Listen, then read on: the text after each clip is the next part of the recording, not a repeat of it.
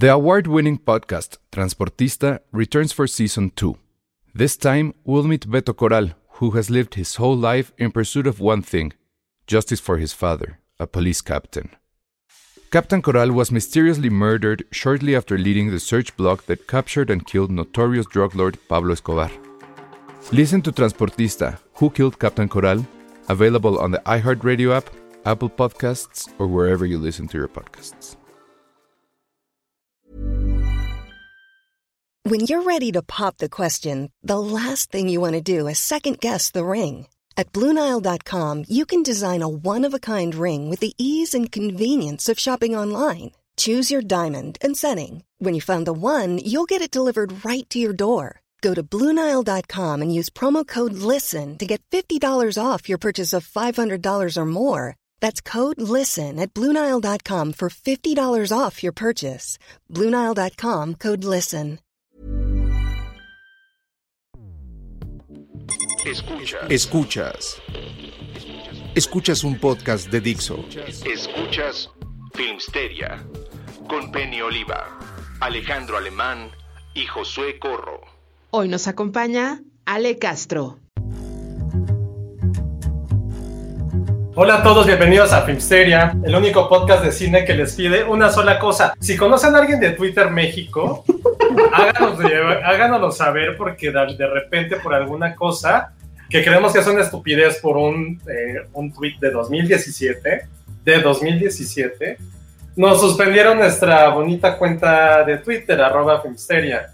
Entonces, este, ya hicimos algunos trámites, estamos viendo a qué arreglamos, pero, pero sí, si conocen a alguien de Twitter México, avísenos, no sean, no sean mala onda. Creo que este, les hemos dado muchas horas de diversión y, y ya que no todos dan para el super chat, por lo menos den un pequeño correo. Les va a tomar 10 segundos de su vida mandarnos esta, pues ese contacto, ese, este, o, o escríbanle a Twitter para que ya no. Eso es no también otra. tanto.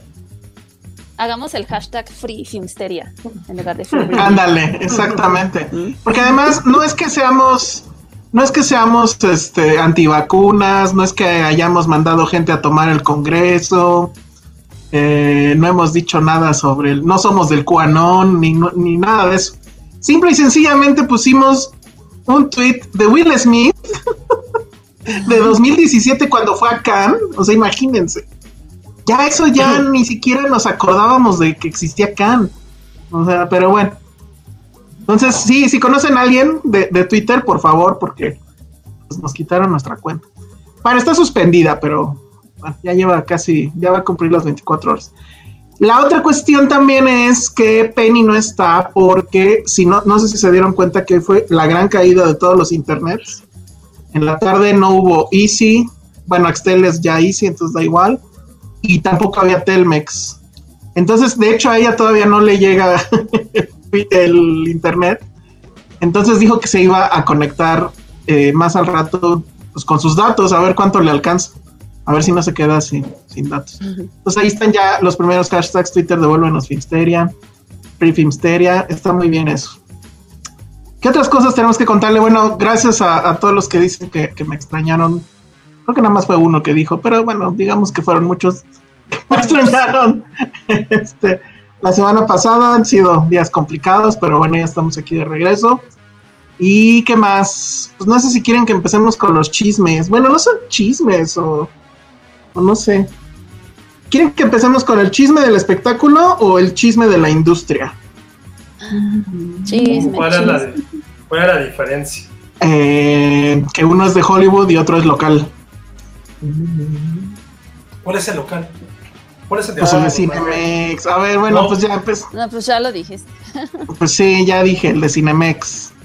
O sea, eh, pues es que no sé si manejarlo que es como rumor, porque la verdad es que ya todo mundo sacó la nota.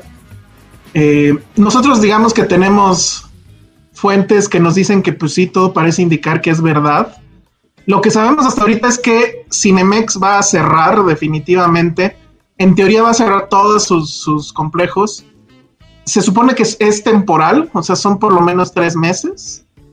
Y pues ha habido muchas cosas. Nos ha dicho gente en el internet, por ejemplo, bueno, en Twitter, cuando teníamos cuenta de Twitter, que, que ya los habían, algunos ya los habían este, pues mandado a su casa sin, sin sueldo, otros nos dicen que no, que se fueron con sueldo de vacaciones, whatever that means. Eh, que hay gente en el corporativo que, que, pues igual, que ya va bye. Hay otro rumor que trae ahí, creo que Mercados 2.0, la revista, que la marca va a seguir, pero como streaming, o sea, van a hacer su propio servicio de streaming como Cinépolis. Ah, sí, mucho futuro ahí, chavos. Así, a, a, justo a tiempo, ¿no? Así no, se vieron un poquito tarde, ¿no? no sí, Exacto, un poquitito, un poquitito. Entonces, eh, otros más pensábamos hasta hace unos días que era una estrategia para presionar al gobierno, pero pues ya esa estrategia creo que si en serio era eso, pues ya totalmente fallida porque el gobierno le valió. Nadie, o sea, si, si era una estrategia, pues tenían que haber puesto a alguien ahí en la mañanera a preguntarle a Andrés Manuel, pero lo vemos muy complicado. Entonces, no sé ustedes cómo lo vean, qué creen que vaya a pasar. ¿Se imaginan ya un futuro ya con una sola cadena de cine y eso, a ver, o de plano ya sin, sin cines. No, yo no, me niego.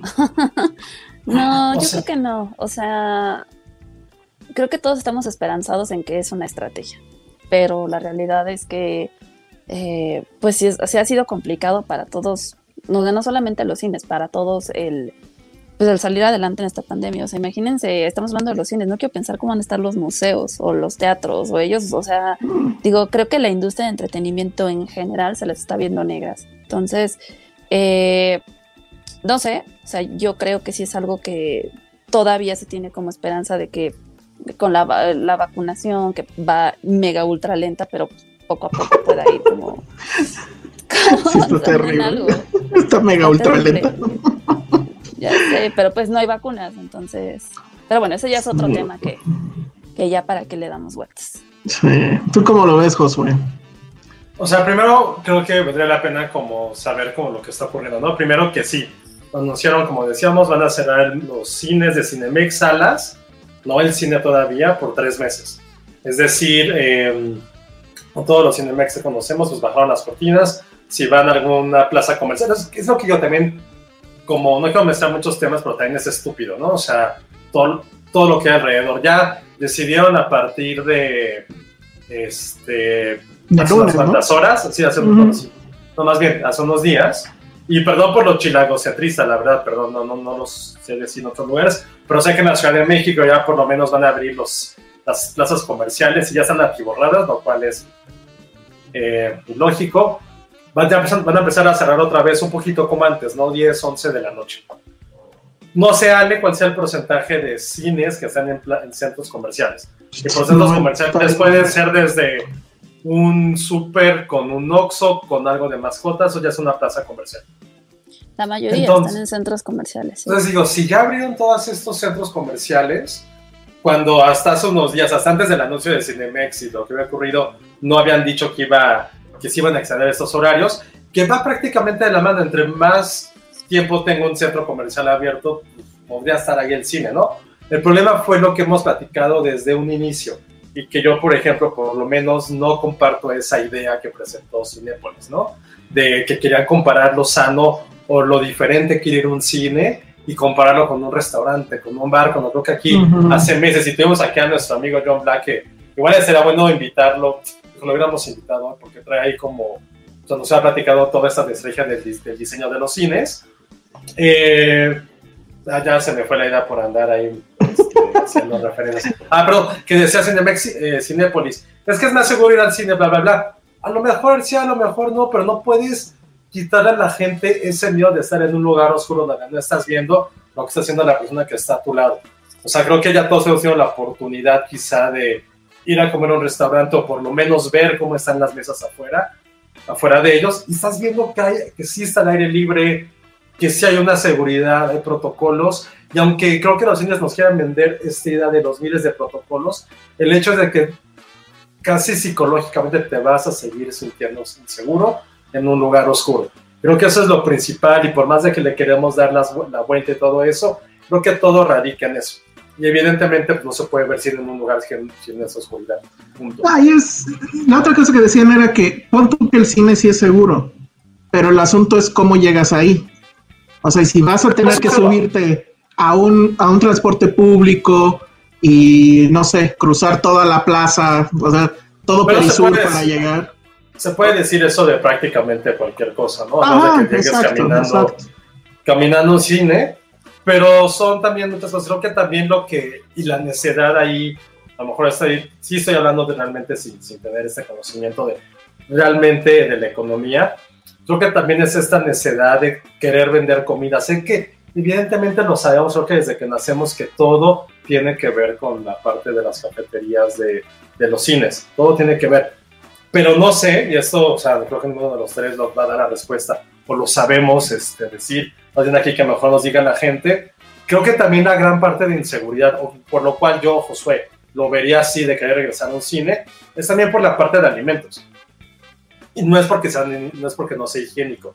Y esto creo que alguna vez se los platiqué cuando me tocó ser cinepolito, cuando trabajé en Cinepolis, que todos se los juro, se los juro por lo que más quiero amo en el mundo, que es Lionel Messi y mi sobrino, que no tienen ni idea la cantidad de cosas de seguridad y de limpieza que hay para servir los alimentos. Eso, créanme, eso es súper, hiper, mega cierto. La bronca es que, e insisto, me gustaría que a lo mejor aquí ustedes me dijeran, también este, nuestro público que nos está viendo ahorita en vivo, es creo que la parte de comida es la que a mí me da inseguridad. O sea, de llegar a una sala y aunque me haya que eran desinfectado, si alguien estaba comiendo y se limpió, salpicó saliva, bla, bla, porque pues eso pasa cuando comes, y voy a poner mi maldita mano ahí, perdón, eso no me lo pueden asegurar que no va a pasar. No me lo pueden asegurar, se los juro, no me lo van a poder asegurar. E insisto, Sí. también porque está, y eso es a lo que voy, tiene que ver con la parte, o insisto, psicológica, de no poder ver las cosas. Me pueden decir, si hay en un restaurante es lo mismo. Pues sí, quizá, probablemente, no lo sé, pero por lo menos ahí estoy viendo dónde estoy poniendo mis manos, estoy viendo que me están limpiando la mesa antes de que yo me estoy sentando. Entonces creo que para mí, más allá de los cines, de querer ver la experiencia, tiene que ver con la parte de comida también. Para mí, insisto, eso es lo que a mí me pasa. Ahora, esperemos también saber cómo va a continuar esto. No sé si esperemos, de verdad esperemos, pero lo vemos complicado. Que acabe el semáforo rojo en unos cuantos días, unas cuantas semanas, y ver con eso qué va a pasar. Pero insisto, aún estando los cines abiertos, pues habían más pérdidas que, que ganancias. Entonces, no sé cómo sea, cómo sea por ahí. No, y aquí pues, o sea, están diciendo, nunca les escupí en, una, en un restaurante. Pues sí, pues, pero eso no tiene nada que ver con el hecho de que yo no vea la higiene. Eso lo pueden hacer en la cocina. Eso da igual, o sea, Yo- eso lo pueden estoy- escupir en cualquier lugar, pero Sí, es el yo hecho estoy, de la yo estoy de acuerdo. Yo estoy de acuerdo. O sea, a mí lo que me pasó, eh, digo, ahora antes del semáforo rojo sí fui a cines, o sea, no mucho, fue nada más a funciones de prensa que, pues, que tenía que ir porque tenía que ir. La única vez que fui por motu propio y que incluso me acompañó Patty fue cuando fuimos a ver Mank en, este, ¿cómo se llama? Este, Tonalá. Y ahí lo que me pasó, y que de hecho, pues se me fue lanzar el tweet porque creo que sí era como para pues, balconearlos, es que la gente de Tonalá dejaba entrar gente sin cubrebocas a la sala. Y digo, ahí en Tonalá pues también es restaurante y meten comida y todo. Y pues bueno, pues ya como que medio entiendes que de eso no te vas a poder librar. Pero ¿por qué dejaron entrar gente sin cubrebocas? O sea, eso... Y, todas las, toda la maldita función, o sea, yo dije, bueno, están más o menos lejos. Pero Patty, por ejemplo, pues sí estaba toda nerviosa toda la función. Y es eso, o sea, no estás tranquilo. Y, si no se están cumpliendo los protocolos, pues menos. ¿no? O sea, eso es por un lado. Pero por otro lado, lo que también es cierto es que si se van, o sea, así sean esos tres meses, o sea, ya de, de fijo, que ya no existan las salas, híjole, pues el golpe económico va a ser brutal. O sea, estamos hablando de una cadena enorme que es, eh, pues simplemente desde que el que produce palomitas, que yo no sé si será una sola persona para todo Cinépolis o quiénes son, pero pues estamos hablando de eso, de las cadenas de refrescos, de, de la gente que trabaja ahí, de la gente que hace pósters, de la gente que hace promocionales, de los que vivían a lo mejor de la publicidad donde quiera que se publicitaran, porque con nosotros nunca se the way. Eh, o sea, es una cadena enorme y estamos hablando de una industria que había estado creciendo sostenidamente, ¿qué les late? Como 10 años consecutivos o 6 años consecutivos y que se va a ir a la lona. Entonces, la otra cosa que también había en internet, que pues sí es así como chale, es la gente que estaba contenta porque, ah, pues qué bueno, porque pues pinches careros con las palomitas. O, ah, qué bueno, porque yo tengo mi película independiente y siempre fueron unos culeros porque no me daban las alas y no sé qué. O sea, eso sí es tener muy poca mira, ¿eh? creo yo. Pero a ahí. Bueno, ahí vas a decir algo. Sí. No, justamente creo que era lo que más injusto se me había hecho, porque mucha gente decía, es que hay que avanzar, o sea, no importa si Cinemex cierra, hay muchas otras formas de entretenimiento, pero creo que justamente lo que dices, no se ponen a pensar en la gente que vive de esto, ¿no? O sea, y no solamente hablo como distribuidor, sino desde laboratorios, gente de doblaje. Hay gente que ni siquiera sabe cuánto nos cuesta o cuánto le cuesta a un distribuidor o a quien sea comprar una película y traerla a México, porque también está este tema de, es que a mi país no llega, güey, pues es que es, no sabes cuánto cuesta eso, o sea, ¿no? Y también es conocer a tu público, o sea, sí es todo un mercado del que dependen muchísimas personas, o sea, el que limpia el baño, el que, como dices, hace las palomitas, el proyeccionista, el que le da mantenimiento a las salas, etcétera, etcétera. O sea, creo que son innumerables la cantidad de personas. Ahora, independientemente también de la gente que diga, ay, pues es que ni apoyaban a las películas locales. Mexicanas. o no te das cuenta de que sin eso todavía menos se van a apoyar. O sea, pues claro. No ahorita la cantidad brutal de peso que va a tener ahorita, por ejemplo, Cinépolis en cuanto a programación, porque solo una cadena va a sostener a todos. O sea, sé que ahorita no, no podemos medirlo tan desmesuradamente como, como podremos hacerlo cuando estuviéramos pues en una situación normal, porque casi no hay estrenos. Pero en, términos generales, o sea, es, bestial, o sea, es bestial la cantidad de productos que hay, que no hay cabida, o sea, y, insisto, lamentablemente creo que, que, lo peor de todo es, y lo, lo, peor y lo más triste de todo es, son los trabajos que se pierden. O sea, gente que no va a tener que comer porque ya no tiene, o sea, se quedó sin trabajo, vaya. O sea, sí está muy ojete eso. Iván Garavito dice, al menos ustedes van a, se van a vacunar. En mi país ni han comprado vacunas. Pues, ¿en qué país estás, mano? ¿Qué es país Tlaxcala, no es un país, es Tlaxcala. qué malado. O sea, después del desmadre de Filmsteria de Twitter hoy, la verdad sí, como que me enojé y no estuve mucho en redes hoy hasta, hasta que vi unas cosas de Tom Brady que que disculpas a todos los que nos escucharon y les prometimos el mejor show de medio tiempo, que fue una basofia. sé que no tuvimos nada que ver nosotros, pero, pero yo sí me guié por este podcast y lo quise ver solamente por los comentarios de la semana pasada. Pero bueno, yo no vi que hubiera, o sea, se me hace una bajeza, pero al mismo tiempo, no, más bien, no quiero decir que es una bajeza porque no leí los comentarios de como que estaban felices por el cierre de Cinemex. No, no entendí, o sea, no entiendo más bien por qué alguien podría estar feliz por, por eso. O sea, ¿qué, estaban, qué estuvieron diciendo hoy? Pues eso, lo que te comentaba, o sea, que qué bien porque eh, las palomitas las daban caras, que qué bueno porque Grupo México, que es el dueño de Cinemex, eh, contaminaba los mares. Este, eso, de que qué bueno porque no apoyan al, al, cine mexicano. Eh, productores, algunos, digo, o sea, gente que conozco que en algún momento me lo dijo de, pues así de cerquita, ay, pues qué bueno porque son unos ojetes y para meter una película es una bronca y bla, bla, bla, bla. Digo, puedes estar muy enojado por Cinépolis, con, con Cinépolis y con Cinemex por N razones, pero no por ello deseas que se acabe todo el asunto, que toda la gente se vaya a la calle, que el país se quede sin cines, o sea, ¿no? Pero, en fin, eh, eh, son las cosas que escuchan. Obviamente también, pues, está la horda de, de AMLO lovers, que, pues, están apoyando la idea o minimizando la, las consecuencias pues para apoyar a, al, líder supremo, ¿no? Entonces... Bueno, ahora creo que la pregunta importante es qué va a pasar con Cinepolis, porque pues aún así, o sea, Cinemex era mucho, era más chico, e, evidentemente, tenía al mismo tiempo menos ingresos, pero tampoco tenía, pero al mismo tiempo tenía menos empleados. Ahora, ¿qué va a pasar con Cinepolis, que es algo mucho más grande, que evidentemente es algo mundial?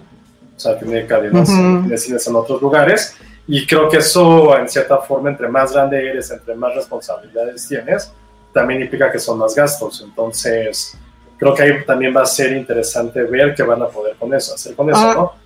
Hace, perdón, hace, hace, creo que el fin de semana estaba leyendo todas las deudas que trae Cinepolis también.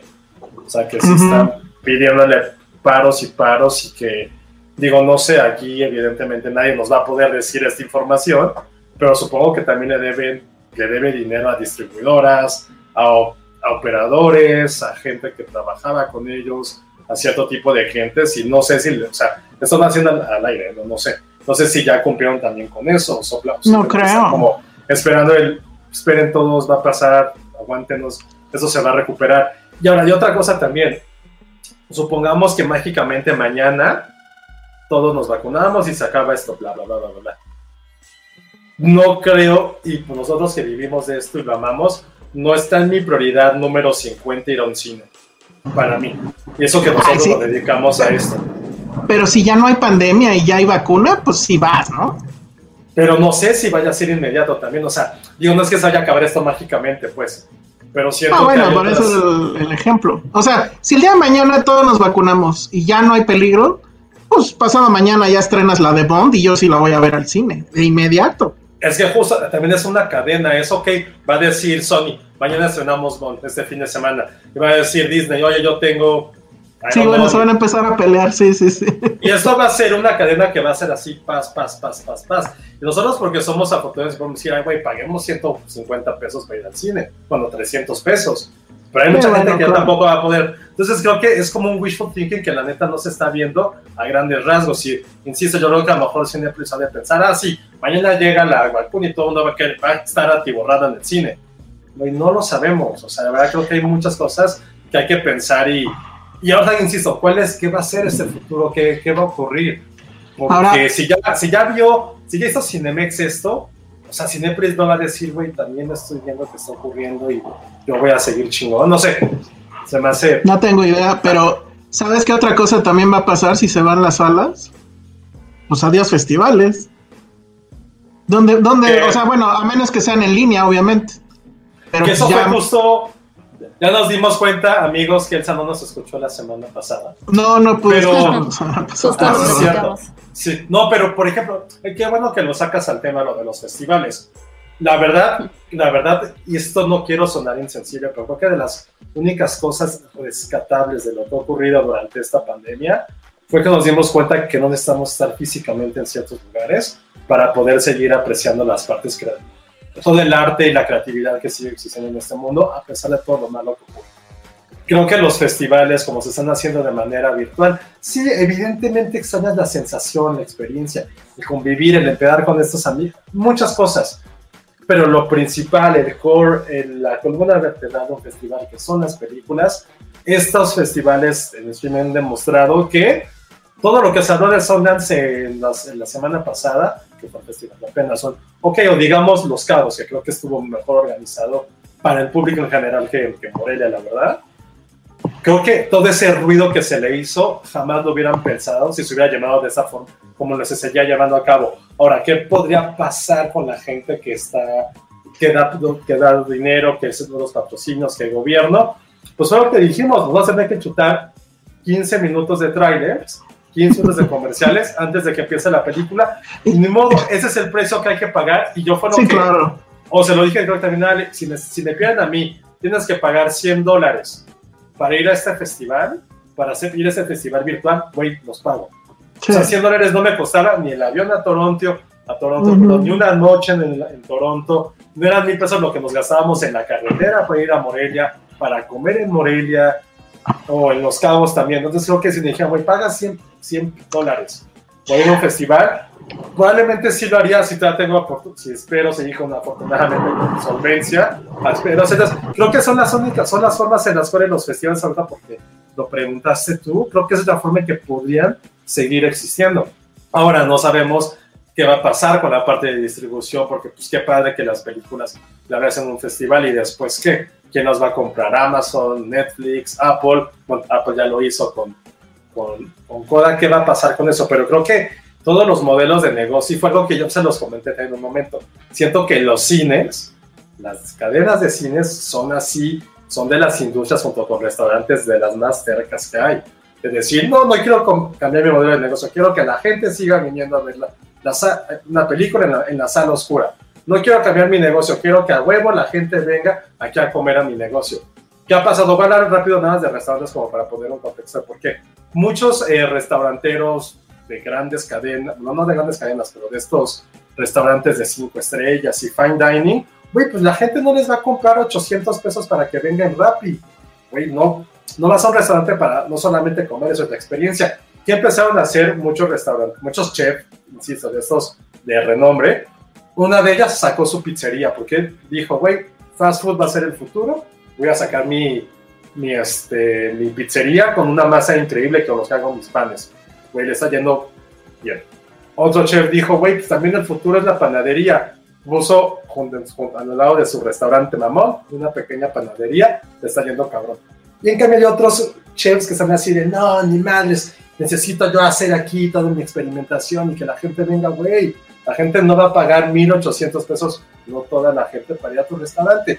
Hay que empezar a evolucionar y ver otras formas de negocio, que insisto, creo que el cine también es de, los, de las industrias más necias que pueda haber en este sentido. Entonces, creo que... Es un cambio, sí. Creo que es por ahí. Sí, porque además lo hemos visto los, los, este, los primeros reacios en que no se vayan a streaming son los directores. O sea, todavía tienen la- la- el romanticismo de que quieren ver su película en la gran pantalla. Pues sí, pero la van a ver tres güeyes. En cambio, si te vas a streaming, probablemente la vean 100, ¿no? Digo. En fin, eh, Leonardo Hernández le entró, ahorita que hablabas de los 100 dólares, pues Leonardo Hernández ya le entró con 25. Dice, enviamos una donación en dolaritos para unas bebidas frías. Les invitamos a Seattle para conocer el único videoclub con 40 mil títulos y 25 años trabajando, con secciones por país, idioma, géneros y hasta club de análisis de guion. Increíble. Leonardo, yo sí quiero ir. sí, yo también. güey. Escríbeme, por favor. No, yo, o sea, creo que la ciudad que más quería visitar antes de la pandemia en Estados Unidos era Seattle. o sea, pero más bien, Leonardo, mándanos fotos de tu Sí. cineclub para nuestras. Para que ya tengamos redes, cuando tengamos redes y también para, para hacer una nota en el sitio. O sea, creo que está bien padre esto. Sí. Justo hoy en la tarde me dio un poco de, de nostalgia porque no teníamos internet. Y dije, güey, qué chingón el videodromo, o sea, qué increíble fue ese negocio del videodromo, pero qué absurdo hubiera sido en esta época también. O sea, Blockbuster hubiera muerto en esta pandemia completamente también. ¿Quién Al sabe? menos, al menos de que hayan sido como un Rappi, como un Uber Eats. Pues como era, como era como era Netflix. Netflix, como era Netflix. Ujú.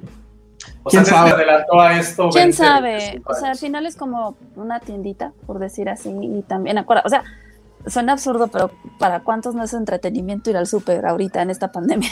Seguramente, y, y justo lo estaba pensando ayer, que creo que van a regresar muchas cosas como pegadas a esta de nostalgia. No dudaría que eh, videoclubs regresaran después de, de que pase todo esto, no sé. ¿sabes cuál es la bronca de eso, Ale? Que no hubiera estado abierto un blockbuster. No hubiera estado abierto. O sea, no era esencial, no hubiera estado abierto en el semáforo. No, pero, Pero- implementas- Implementas el, ajá, te haces, te haces una alianza con Rappi o lo que sea y que ya puedas no. con Corner Shop. ¿Viste que Mixup ya está en Corner Shop? O sea, ya puedes pedir tus discos o no sé qué se compre ahora en Mixup. tus funcos, entendí. ¿no? Te entendí Nixon, el de los hemorroides. No, O sea, no piensa, o sea, Ale no pensó en las cámaras, pensó No. en las hemorroides. No las cámaras. Te entendí Nikon. No, Nico, no. bueno, pues ahí está. Oye, sí, Leonardo, mándanos datos. No sé, deberías de tener un podcast, ¿no? Yo sí, Leonardo, yo sí acepto tu invitación. o invi- o Avísame, cuando todo esto pase, me voy a ir de vacaciones. O, o lo invitamos a él. Sí estaría padre que desde ahí él transmitiera y nos enseñara. sí. Mándanos, mándanos un correo, mándame un correo a mí, a alemanx.gmail.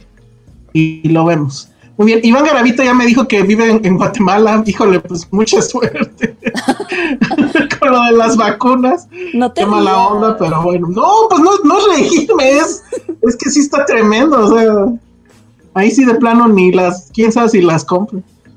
Que, que Silvia Lovera también entendió Nixon. Bueno, muy mal.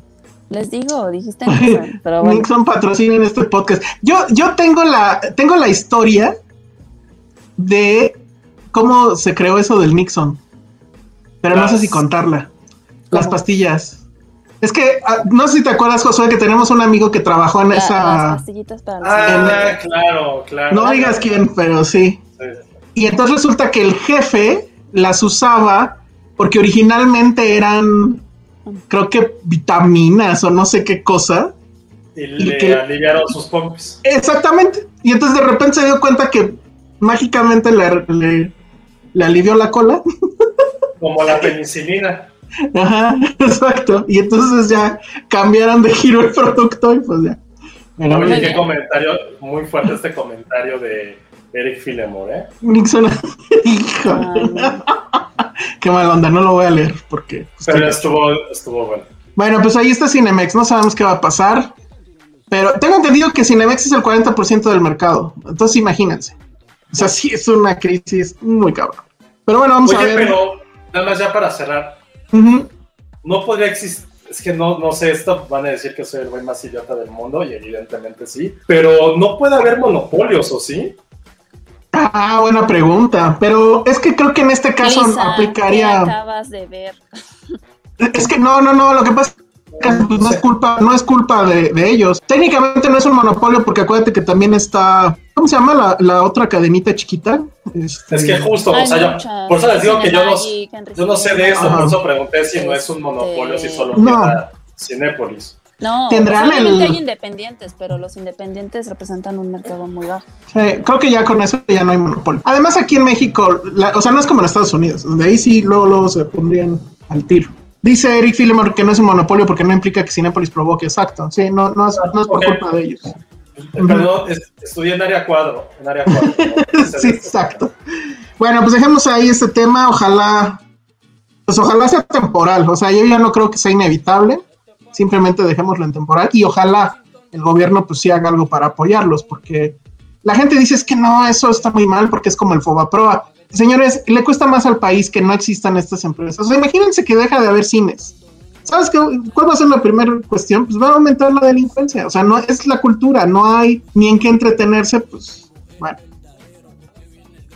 Luego el otro chisme, que era el que les decía que era de, de Hollywood, que ahí no sé si ya le está pendiente de eso. El que ya me andan Este es- cancelando. espérense, espérense, espérense. Este es el mayor chisme de todos. ¿Cuál? ¿Cuál? ¡Eh! Bien, Penny. Hola, Hola, hola. Penny. ¿Ya regresó el Hola. internet, Penny, o qué onda? No, pues estoy con mis datos ahorita. Estás con tus gatos. Bueno, Con mis datos. híjole, pues a ver si no se bueno, acaban. Pues me Do- dijeron que me dijeron que ya lo estaban viendo y no sé qué, ya sabes. También el mío Es lo que yo trabajé en sistemas, Penny, es lo que siempre decimos. No sé si viste, no sé si, si viste de, de, de IT Crowd, de IT Crowd, alguna vez. ¿La No, serie? ¿No? Ah, bueno. Todo lo que sale en esa serie es real. Excepto O sea, la máquina. Yo hubiera querido esta máquina que contestaba el teléfono y le decía, sí, sistemas, ya probó reiniciar, ok, bye. Pum. Oiga, creo, eso, creo que a lo mejor la gente joven no recuerda que antes para conectarse a internet, para tener una conexión, te tenías que hablar por teléfono con un güey que te iba explicando como 40 pasos en tu PC para saber cómo era que tenías que meterte a internet. O sea, no saben Ah, que desde- no. O sea, todo el mundo recuerda el, el sonidito, pero para llegar a ese sonido, neta había por lo menos 40 y 45 minutos de instalarte algo en tu computadora. De que un güey que literal no, claro, todos tuvieron, todos lo vivimos. O sea, esto ni siquiera te hablo que. O sea, eso es 2003, 2004 Te- te- todavía. O sea, no. no. fue. Sí, Te claro. aseguro De que hay gente en el chat, te aseguro que hay gente en el chat que nunca escuchó el sonidito, el de... Es más, Ah, Penny no. creo que no lo escuchó. Yo sí No, escuché claro. el. Sí, obvio, sí. O sea, el Wi-Fi empezó como en 2005, 2006 fuerte. El Pero no Wi-Fi tendrá que 15 hablar años. a ningún lado. Bueno, o sea, de que tuvieran, o sea, alguien ahí dándote los pasos. Sí, porque te ponían como una, no sé si era la IP, no sé, pero tenían una, te daban como un número para poder Estabas, acceder. estabas en un sistema muy viejo, chavo. Pues más bien entonces yo no lo hacía, lo hacía mi papá. Yo, Sí, Ajá, obvio, entonces obvio. no, no sé de Sí, qué hablas. eh, en casa tenía que hacerlo yo, evidentemente, por eso les digo. o sea, En, no AOL te conectabas y ya. Y, y el, el monito caminaba, ¿se acuerdan? En America Online. Estaba buenísimo eso. Muy bien. Bueno, entonces vamos al siguiente chisme o que Penny nos dé sus dos centavos en un minuto sobre qué opinas de que igual y Cinemex ya sale bye. Oye, qué fuerte. ALB. Qué fuerte. Este, pues nada más está cerrando complejos en algunas ciudades, ¿no? Pero no se sabe, bueno, todavía no confirmaron nada de por qué o de si es temporal o no. Pues no sé, o sea, creo que sí está fuerte el asunto, amigos. Sí, estamos muy tristes. Eh, Porque hay gente todavía feliz de eso, pero bueno. Oigan, Está, está muy fuerte. el siguiente chisme, que este no sé si ya lo escuchaste, Penny, que ya me andan cancelando a Joss Whedon. Bueno, ya desde antes, ¿no?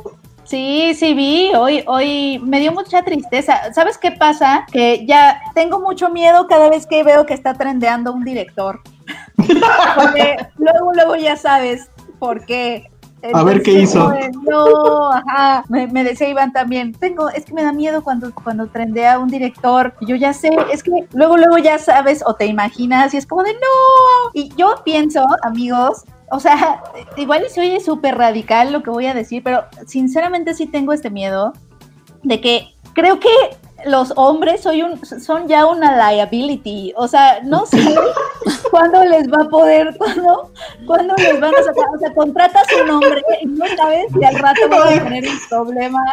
A ver, espérame, espérame. O sea, va a ser el mundo al revés. Antes no querían contratar mujeres porque se embarazaban. Exacto, Ahora no van a querer contratar hombres porque les va a salir ahí un tema cancelable. Exacto, honestamente, yo así me siento a veces como editora, que digo, no, ya mejor prefiero que las nuevas colaboradoras o nuevas, ya los colaboradores hombres que tengo está perfecto, pero ya prefiero que sean colaboradores, no, exacto, ajá, ya, ya que digo, no, a ustedes los conozco y todo, pero sí te empieza a dar miedo, como de, a, a ver si, o sea, no sabes, no puedes meter la mano al fuego y yo soy de, de Firefly, Buffy, o sea, siento que, y me siento traicionada, porque yo no sé por qué está normalizado el hecho de que eh, hagas historias como Buffy, como Firefly, en donde obviamente sus, sus personajes son como compases morales, etcétera, y hay cosas súper humanas en esas historias, hay mensajes bien bonitos, y tú como creador no seas coherente con las historias que estás contando y hagas un desastre y un, un ambiente súper tóxico detrás haciendo esas historias. Me, me siento súper engañada y traicionada. Oye, a ver, dice Dani Crespo que ya da miedo porque ya no sabe si va a ser COVID o acusado. si más bien hasta falleciendo. Es horrible cuando veo trendear a, personas. O sea, me, me asusta un montón.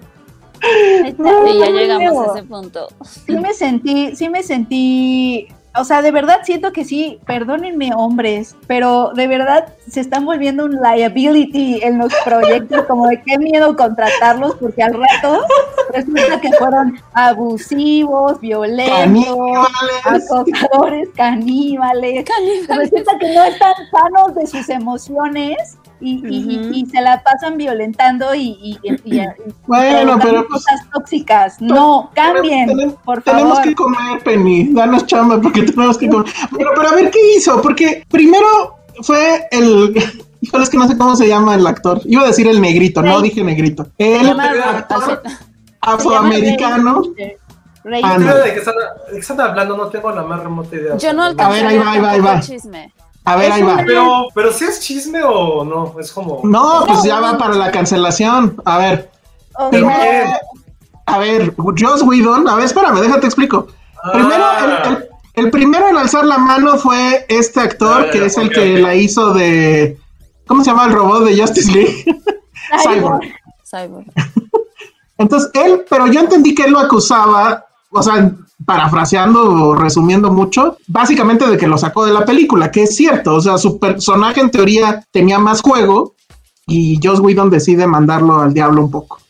Sí, sí fue así, ¿no, Penny? o además algo. No, de lo que él se queja es que los trató súper mal. O sea, que llegó después de que Zack Snyder se tuvo que ir y que según él los trató súper des... O sea, que se portó muy mal con el talento y que... ¿Pero qué es eso? o sea... Pues yo sí me imagino que es eso, la verdad. Este, creo que es algo que está muy normalizado. O sea, alguien déspota que llega a hacer sentir a los otros basura. O sea, y que. Es que todos hemos tenido un jefe así, ¿no? Pues es que es justo lo que hay que cambiar. Eso no está bien. Eso no está bien. Y creemos que está bien. Y entonces llega esta, o sea, pero llegó esa persona, bla, bla, bla. Y bueno, puede ser que tuvo un mal día, no sé, como tú dices, ¿qué es eso? Pero entonces llega esta otra actriz de Buffy a hablar de cómo había un ambiente súper tóxico, súper de manipulación, coerción, ya sabes, estas cosas como de cuando estás buscando un poco la validación de esta persona, pero al mismo tiempo te hace papilla, pero al mismo, o sea, como esas cosas como crueles y de manipulación. Y ah, empezó, o sea, como que dijo, sí, a mí me consta porque en Buffy todos vivimos eso, no sé qué, no sé qué. Sí, ahí, ahí leí que ella dijo que ella estaba, o sea, que le, que le decía, que primero le decía que no sabía actuar y que entonces ella entró en crisis y que la Pues, eh, desempoderó y no sé qué. Y luego en algún punto ella se embarazó y él le empezó a decir gorda. Luego ella le dijo estoy embarazada y entonces él pues se enojó y que luego ya cuando pudieron hablarlo, él le dijo, bueno, ¿y lo vas a tener? Y te lo vas a quedar. Ajá, o sea, que eso sí, ah, o sea, sí entiendo, o sea, esa parte sí es así súper patán, ¿no? O sea, O sea, ¿a ti lo que ella- te importa? Es que lo que ella está describiendo, y eso es lo que creo que nos hace falta como también entender estos términos, lo que ella está describiendo es hostigamiento laboral, y eso es algo que sí existe, eh, que es esta con- continuos ataques a la integridad y a la dignidad de alguien que empiezan a mermar, obviamente, eh, su desempeño y, que estas personas que ya te da miedo ir a trabajar, te, te da ansiedad, te provoca afectaciones psicológicas, eso sí existe y eso es una cosa. O sea, eso existe y está mal. Híjole, pero es o que, sea, o sea, sí está mal, pero Oigan, yo puedo contar mi anécdota que es al revés, que yo fui, tuve hostigamiento laboral por parte de una jefa. O sea, cabrón, oh, cabrón, ya hay testigos, cabrón. Pero pues al mismo es que, tiempo, está- es que sí a lo mejor es, mi- es mi mentalidad capitalista y que por eso odio a mucha gente porque soy un maldito capitalista. Yo fue como, güey, y agradezco que haya tenido esa experiencia, se lo decir porque yo la agradezco. Yo pues, fue, a lo mejor es diferente porque soy hombre, no sé. O sea, que no hubo ese hostigamiento. Güey, aprendí que dije, güey, todo lo que esta babosa me está haciendo es lo que yo no quiero repetir cuando ya esté en su puesto. Y gracias a, a Dios, Ajá, bueno, a los pocos meses tuvo un puesto aún más grande que el que ya tenía. Y a todo mi equipo, por lo menos eso trato, no los. Mi, mi idea es, güey, nunca hagas lo que esa mujer te hizo. Y era humillación, así, humillaciones. es que no sé, porque no, no, no, digo, o o sea, sea, que sí, siendo, que sí da o sea, yo puedo ser más capitalista, yo puedo ser más capitalista que tú y decir algo. O sea, hay muchos tipos de jefes, pero creo que pueden dividirse en dos o tres grupos, que es el buena onda, el que te escucha, el que te apoya, el, el que entiende tus problemas, bla, bla, bla. Está el otro, completamente inflexible, que te gritonea, que igual y raya en lo humillante o sí te humilla. Y al final, o sea, siendo capitalistas así fríos, el punto es, ¿funciona o no funciona? Y habrá gente que diga que, que el que, gritonea y todo eso no funciona y, eh, quién sabe. no, ¿Quién es que no, tiene, es que no tiene que ver, es que la pregunta no es si la violencia funciona o no. O sea, aunque a alguien no le haya mermado la violencia psicológica, etcétera, etcétera, sigue siendo violencia. Independientemente de cómo las personas lo tomen, sigue siendo violencia. Si a Sí, ti, si a ti una persona, si a una persona no le afectó en su vida, en el caso de Josué, qué bueno, eso no quita que sea violencia. Ese es el punto. Pero, o sea, no pero, pero yo sí creo que, yo sí creo que te puedes. no, no, perdón. Mi pregunta era la siguiente. ¿Qué fue lo que hizo que este actor ahorita dijera eso? ¿Qué fue? O sea, ¿pasó algo o fue simplemente como que Yo ya... creo que en se vio momento- empoderado No sé. porque ya va a salir Esa el la- Snyder Cut. Esa nada más era mi pregunta, porque por ejemplo, y a lo mejor está mal, está mal yo, pero yo nunca haría una denuncia de eso, ni, ni, ni quemaría a esa persona en red. O sea, no haría, yo no lo haría. Yo, yo no, y no sé Claro. por qué no. A lo mejor me Claro. falta como clarificarlo o, o, o darme como este empujón. Yo tampoco, pero- porque no, a, a la larga ya no es sé. water under the bridge. O sea, yo creo que al final, como tú como profesional, los jefes malos y los jefes buenos, todos te terminan formando en cierta forma. O sea, bueno, perdón la Pero es que expresión. no es que sean jefes malos, de verdad el lenguaje importa, son jefes violentos. O sea, hay que Sí, llamar. bueno, jefes violentos, jefes iracundos, o sea, yo he tenido de todo, de todo. Y, y la verdad es que jamás me pasó, digo, a lo mejor ese es el cambio, pero no entiendo por dónde puede venir el cambio. O sea, sí lo entiendo en la parte de Hollywood, pero, o sea, no me imagino un movimiento que quieran tirar a alguien porque les gritoneaba. O sea, Pero creo que también hay que ver que no- niveles. No es, no es grit, claro, claro, pero esta persona está diciendo que ella se sintió violentada, que le causó afectaciones psicológicas, que tenía miedo de perder su trabajo, que iba con miedo y ansiedad. Eso es todo lo que necesitamos saber para ver si hay violencia o no, y eso es lo que nos, creo que nos, nos hace falta entender. Cuando tú te sientes violentada, fuiste violentada. Y, y a lo mejor eso causa conflicto Sí. porque es como, no, pero es como la... mm, Pero lo hizo sin querer, eso no la- fue la la- lo hizo sin querer, no fue la intención, no. Sí, no, es que ya basta cuando eso. hay, cuando hay afectaciones, cuando hay consecuencias, cuando hay esa sensación de que fui violentada, fui humillada, o en este caso Ray Fisher fue violentado, humillado, etcétera, es porque existió y eso es lo que nos está, nos cuesta trabajo entender. Eh, esto te lo dice una abogada ahorita. O sea, eso cuando eso es lo que, de hecho, eso es lo que te explican en los talleres cuando se habla de violencia, que muchas veces como de la prueba, ¿cuál es la prueba? La prueba es lo que sientes. Eh, y es muy difícil Digo, entender. Steve Jobs, cultura- Steve Jobs era un ojete, era un gran ojete. Era, me atrevo a decir, incluso era un hijo de puta. Ok. Vean, el, vean el documental de que es Alex Gibney y, y- y bueno, o sea, totalmente reprobable. ¿Qué hubiera pasado si lo cancelan antes de inventar el iPhone? Pues alguien más lo inventaría. Es que también creo que estamos, de verdad, creemos que somos indispensables. Nadie es indispensable. Algo más tendríamos, alguien más lo inventaría. O sea, nada debe de ir por encima de ser un ser humano decente y de la dignidad de las personas. O sea, un iPhone no está por encima de eso tampoco. Y es que es eso, como que creemos que estas personas son súper indispensables y entonces se vuelven intocables porque no hay nadie que tenga su talento. De verdad, nadie es indispensable. Y eso es parte de por qué las personas que son violentadas por estas personas tienen mucho miedo a decir las cosas, porque obviamente este es un gran genio y yo, y, y también por eso se tardan, por eso también se tardan en lo que decía Josué, ¿no? De por qué, por qué sucede hasta ahorita o por qué de pronto la gente está empezando a hablar de lo que les pasó hace 20 años, Pues porque los procesos que vives para darte cuenta de se ejerció violencia sobre ti son súper largos te das cuenta porque empiezas a notar que tienes afectaciones, que, hay, que, que, que quedaron huellas, que quedaron, que sí tuviste, o sea, que sí pasaste por un trauma y eso toma tiempo. Eso también nos cuesta trabajo entender, como que por qué no se dio cuenta que le provocó violencia, porque en ese momento ella incluso quería la validación de este tipo, porque así funciona la coerción, así funcionan estas personas tóxicas. Las personas todo el tiempo quieren, se sienten violentadas por estas personas, pero al mismo tiempo quieren seguir teniendo su aprobación y seguir siendo los favoritos y que les digan algo bonito. Es una relación súper tóxica. Ya después cuando sales No creo que Steve Jobs cuenta. hubiera querido que alguien le dijera algo bonito. Y digo, también... no, no, no, no, no, no, no estoy hablando de estoy hablando de los sobrevivientes, que al mismo tiempo que se sienten violentados, al mismo tiempo quieren seguir, siguen buscando la aprobación y la validación de esas personas. Eso es lo que lo hace tan complicado. Quieren seguir, sí, porque están en esta relación tóxica, ¿no? De que te humillan, pero al mismo tiempo quieres seguir siendo, pues quieres igual caerle bien y quieres, esa es, esa es la cosa Ahora, tan horrible. Al rato el que va a estar trendeando, pues va a ser Cuarón. O es sea, que también, o sea, sí, es que son esas cosas que hay que ser coherente con las historias que contamos. O sea, si estás contando una historia humana sobre valores, no sé qué, la sí, ternura. pero yo también creo que, o sea, al final un, un rodaje es una cosa muy complicada. Y yo sí creo que, o sea, sí creo que la, la, la, la analogía con la guerra es correcta. Entonces, te vuelves un, un, un, un comandante, un, alguien que está manejando un ejército, pues claro que gritas, y claro que te enojas, claro. y claro que... Claro que Porque bajo enojas, esa pero- lógica, y ya con eso, ya nada más con eso termino, Penny. O sea, y ya lo habíamos platicado alguna vez. Me queda clarísimo que Kubrick ya lo hubieran cancelado.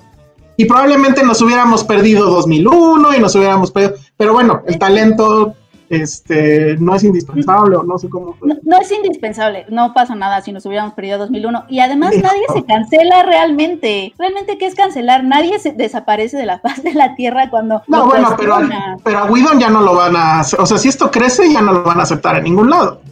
Ay, no manches, no manches, la historia de la humanidad se va a parar por completo. No, Mira ya sé, ya sé. Obviamente, obviamente, obviamente, o sea- no pasa con nadie. La realidad es que no pasa con Ya no sabremos porque pues los cancelan. No lo sabremos, no sufriremos de eso. Lo que sí vamos, lo que sí va a pasar es que vamos a tener espacios más seguros. Es que también pues trabajar así sí está chafa. O sea, cuánta gente, te- es más, pensemos en las miradas que nos perdimos, en los cubres que nos perdimos, porque hubo mujeres o personas que dijeron, yo no, yo no, no puedo, me salgo de esta industria porque no se puede, o sea, no me, no me voy a, no voy a permitir que me humillen, que, o sea, también nos perdimos muchas miradas ahí y no sabemos quiénes fueron. Entonces, y eso es una de las teorías de por qué no hay tantas mujeres y por qué ha costado y por qué les cuesta Ujú. tanto trabajo a las mujeres llegar de las escuelas a sus segundos o terceros largometrajes. Las perdemos en el camino. Una de las teorías es porque muchas dicen, no, yo no puedo con esto. O sea, no, me voy, ¿no? Como sucede, como vimos en la película de The Assistant, que no sabemos si ella va a seguir o se va a ir. Es eso. Entonces también nos perdimos un buen de cosas ahí que no conocimos. Bueno, pues ese es el chisme. Quién sabe qué va a pasar, pero ya cada vez está creciendo más. Y bueno, efectivamente en este caso en particular no se pierde demasiado con, con Josh Whedon, Me pero sentí, a mí sí me dolió, me dolió Joss Whedon. Chale. A mí no, porque Tengo no vi Firefly. Sí, hombre, estás, estás desconectado del chisme. Sí. Bueno, entonces no sé si quieren pasar. ¿La vieron o no la vieron el, el otro chisme hecho documental? Yo, eh, ah, el de Britney. Exacto. Sí, obvio. ¿Sí lo Britney, viste? yo, yo también lo vi. Sí, fuerte, está cañón. ¿Tú, Josué? Josué se quedó mudo, no nos escucha, No. bueno, ni modo. Ya eh, leí el hilo hace dos meses o tres y ya con eso fue suficiente. El documental no me dio nada nuevo, pero está curioso porque no sé qué carajos hice en mi vida entre 2003 y 2008 que no recuerdo ni un solo chisme de Britney. O sea, pasaban en el documental y decía, güey, no sabía que tuvo hijos con Kevin Federline. A lo mejor el que está mal soy yo. O sea, sabía que tenía hijos, pero no sabía quién era el papá. No me acordaba de cuando, de cuando se rapó, sí recordaba lo de la Ah, sombrilla. on. No, no, no, pero o sea, fue lo que más me sorprendió de, de que al mismo tiempo de que era tan mediática y todo lo que habla la película, que sí, eso es muy interesante, no recordaba muchas cosas que habían pasado durante, durante esa época. Entonces, creo que sí, sí es un documental hiper, súper, muy, muy necesario que poder ver una hora y media. Más allá de la figura de Britney, es como, güey, la porquería que somos también nosotros consumiendo cierto tipo de contenido, así que alguna vez lo hemos Claro. platicado. Somos nosotros quienes, quienes hacemos esto, la neta. O sea, A, a mí Es me como este como, es, es como este capítulo de Los Simpsons en el que igual toman vida los, este, los anuncios espectaculares y les dicen, güey, van a seguir destruyendo hasta que tú dejes de verlos. Y creo que eso pasa muchísimo este, cuando de repente hemos hablado, y eso es un tema que todos en la oficina lo tenemos bastante, y con algunos años es como decir, güey, fue lo que pasó hace unas semanas con los influencers, estos hijos de puta que, que salió el chisme de ellos, ¿no? Es como, güey, y mucha gente decía, güey, dejen de seguirlos, dejen de consumir sus cosas, güey. Era como la Pero, única razón bueno, que tenía. ahorita- Esto se me hizo un poquito similar, la verdad. Yo nunca había estado entrando en este tema como, insisto, no conocía esa parte de la historia. Conocía como ya los últimos años desde que era lo del este, el famoso, no sé cómo se le llama, lo que hace su papá, pero no sabía como todo lo que había ocurrido antes. Y ya que ves toda la, el antecedente, dices, güey, pues sí, un momento en que alguien iba a explotar para esto. Es como, como Network en la película, güey. Algún momento esto iba a volver a alguien loco y pues fue ella. Sí, sí está cabrón. O sea, esa parte sí me, sí me, sí me, sí me erizó la piel. ¿Tú qué opinas, Ale? A ver, cuéntanos de qué va el documental, etcétera. Bueno, el documental va básicamente de que, si, corríjanme si estoy mal, creo que fue en 2018, justo cuando Britney se acababa de divorciar de Kevin Federline, perdió también como su libertad a manos de su padre, eh, Jamie, Jamie Spears, quien obtuvo su custodia este, como tutor legal, eh, alegando cuestiones de salud. Y a partir de eso, pues su papá fue responsable de manejar toda su vida, su vida este, amorosa, social, qué vestir, a dónde ir, qué cantar, dónde presentarse y por supuesto manejar todas sus finanzas, ¿no? Ese es como el, ay, el perrito, qué bonito. Sí, es. Ese es mi perro. Ese es como el hilo principal del documental. Pues ya, ese es básicamente el, el tema principal del, del documental. Lo que está interesante es que el documental trata brevemente los inicios de, Britney desde que era una niña y se metía a concursos, ¿no? Y, pues esta imagen de, niña que es súper talentosa, que tiene este, cualidades actorales, vocales, de lo que quieran, pero pues que empezó siendo pues una figura lamentablemente que fue siendo sexualizada, ¿no? Y creo que lo que más me impactó y que sí, justo como decía Josué, fue como de madres, ¿no? O sea, qué fuerte. Es que es justamente como, como nos dice que los medios de comunicación y los paparazzi, por decir así, estuvieron muy implicados en el fin de su carrera y, y su quiebre, vaya, ¿no? Este, y, y creo que justamente nos sugiere que es cómo es llevada a la ruina emocional a través de las imágenes que nos van pasando de, de, de cada de cómo cada foto de ella se vendía en más de un millón de dólares y entonces la perseguían hasta para ir al baño, lo cual, o sea, yo veía las imágenes y yo decía, madres, o sea, imagínate vivir una vida así, este, es terrible, ¿no? Y lo chistoso es justamente como los paparazzi incluso te dicen, es que Britney era súper amable cuando empezó y creo que le gustaba que la, que la viéramos, esa era mi atención, pero llega un punto en el que dices, bueno, ya, ¿no? Basta, este, Claro. y también esta onda de cómo nos muestra que no sé si, si, si es Diane Sawyer, o es el otro, el que le hace, el que le hace llorar y que le pregunta, es que eso también dije, me voló la cabeza, que le está haciendo la, la, la entrevista y que le pregunta, es que, ¿qué hiciste tú para romperle el corazón a Justin? O sea, ¿qué hiciste? ¿No? Acusarte obviamente de que tú este, eres responsable enteramente de que determinara una relación y dejar sentir mal al pobre, ¿no? Tanto que tuvo que hacer un video musical. Y, este, y- y llorando. ese está leve. El que a mí sí me impresionó fue el de cuando está todavía más chavita, el tipo este que le pregunta, ah, bueno, lo que todo el mundo está preguntándose, tus pechos. Es como, "Eso Justo- qué pedo? justo- Era una niña. también, Justamente, y me acuerdo perfectamente que hubo un especial de Saturday Night Live donde Britney en esa época, porque yo, yo sí era muy fan de esos chismes, yo sí los seguí todos, eh, le ponen unos implantes que se le mueven y ella empieza a mofarse de eso y dice, tengo 17 años, obviamente sigo creciendo, las chichis me están creciendo, no me operé, no, y entonces se le empiezan a mover. Pero sí, o sea, justamente ese tipo, o sea, esa escena, también esta onda de que, eh, de otro entrevistador que de repente le, está, le está preguntando ahí y, y ella embarazada, ya sabes, es que tú eres una mala madre porque ibas manejando con tu hijo, ¿no? Y la hace llorar y ella es que es que los paparazzi me venían persiguiendo y yo quería salir de ahí, literal me metí al, o sea, como excusándose todo el tiempo. Y es cuando cuando de repente de eso como otra otra mirada de lo que tú creías, ¿no? Porque creo que a todos nos vendieron esta imagen de pues, de loca, tal cual, sexualizada, desubicada, alcohólica, mala madre, este, no, que se fue perdiendo, pero creo que también sí es súper interesante cómo nos da esta otra mirada de los medios, de la gente que consumimos eso, este, de cómo entre más humillada, las, ya sabes, la, también esta es súper interesante esta onda de, de la famosa foto de Britney rapada con el paraguas volviéndose loca y pegándole un coche. Yo cuando vi eso, y me acuerdo que salió en las noticias, yo dije, güey, esta vieja ya se deschavetó. Cuando si analizas el background que te, que te, comen, que te cuenta el, el paparazzi, dices, güey, es que sí. O sea, yo también digo, a ver, porque imagínate, obviamente hay mucha gente que se toma muy a la ligera el decir, tengo este, ¿cómo se le llama? Eh, ay, depresión postparto, que es, es un tema súper, súper difícil, súper fuerte, que, que no es como muy comprendido todavía, creo yo. Teniendo eso, te acabas de divorciar, tu esposo no te, o tu ex esposo no te deja ver a tus hijos, y encima tienes a los medios encima de ti criticándote todo el tiempo, pues sigue entendiendo eso, como que esa, esa, esa figura, esa imagen, esa foto que nos vendieron, como que toma otro sentido, ¿no? Al final creo que, que fue como lo más interesante para mí, y sí me hizo verla de otra manera totalmente distinta. No sé ustedes qué opinan. Tú, Penny. O, o Elvis opina. Elvis, ¿qué Elvis. opina? Elvis Mm. la vio conmigo, no le puso nada de atención.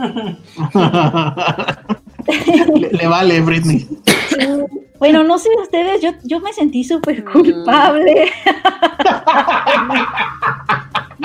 No ¿Por qué? Porque siento que sí, o sea, me pasó un poco lo mismo que Ale. Yo cuando Sí. me acuerdo que estaba en la universidad y vi esas fotos y hay una, o sea, hay, sí hay un arco de entretenimiento que tú estás viviendo al ver esas fotos, o sea, como de, "Ah, ¿y ahora qué va a pasar? Mira qué loca se puso, mira, o sea, como que, que- o sea, yo sí viví eso y me siento muy mal de haberlo vivido, este, así, porque yo sí fui una de esas personas que también dije, no, ella ya se le zafó el tornillo, mira, no sé qué, o sea, yo también tuve esas, ajá, y sobre todo me acordé de, yo sí me acuerdo de la conferencia de prensa donde le preguntan si era virgen.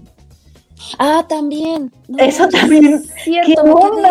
Lo que pasa es que son, el documental te pone momentos que tú ya conoces, pero ahorita se te cae la cara de vergüenza. Eso es lo que pasa con ¿Sabes este de qué me acuerdo mucho, Penny? De una revista, y les voy a decir qué revista era, era Notas para ti, Notitas donde para ti.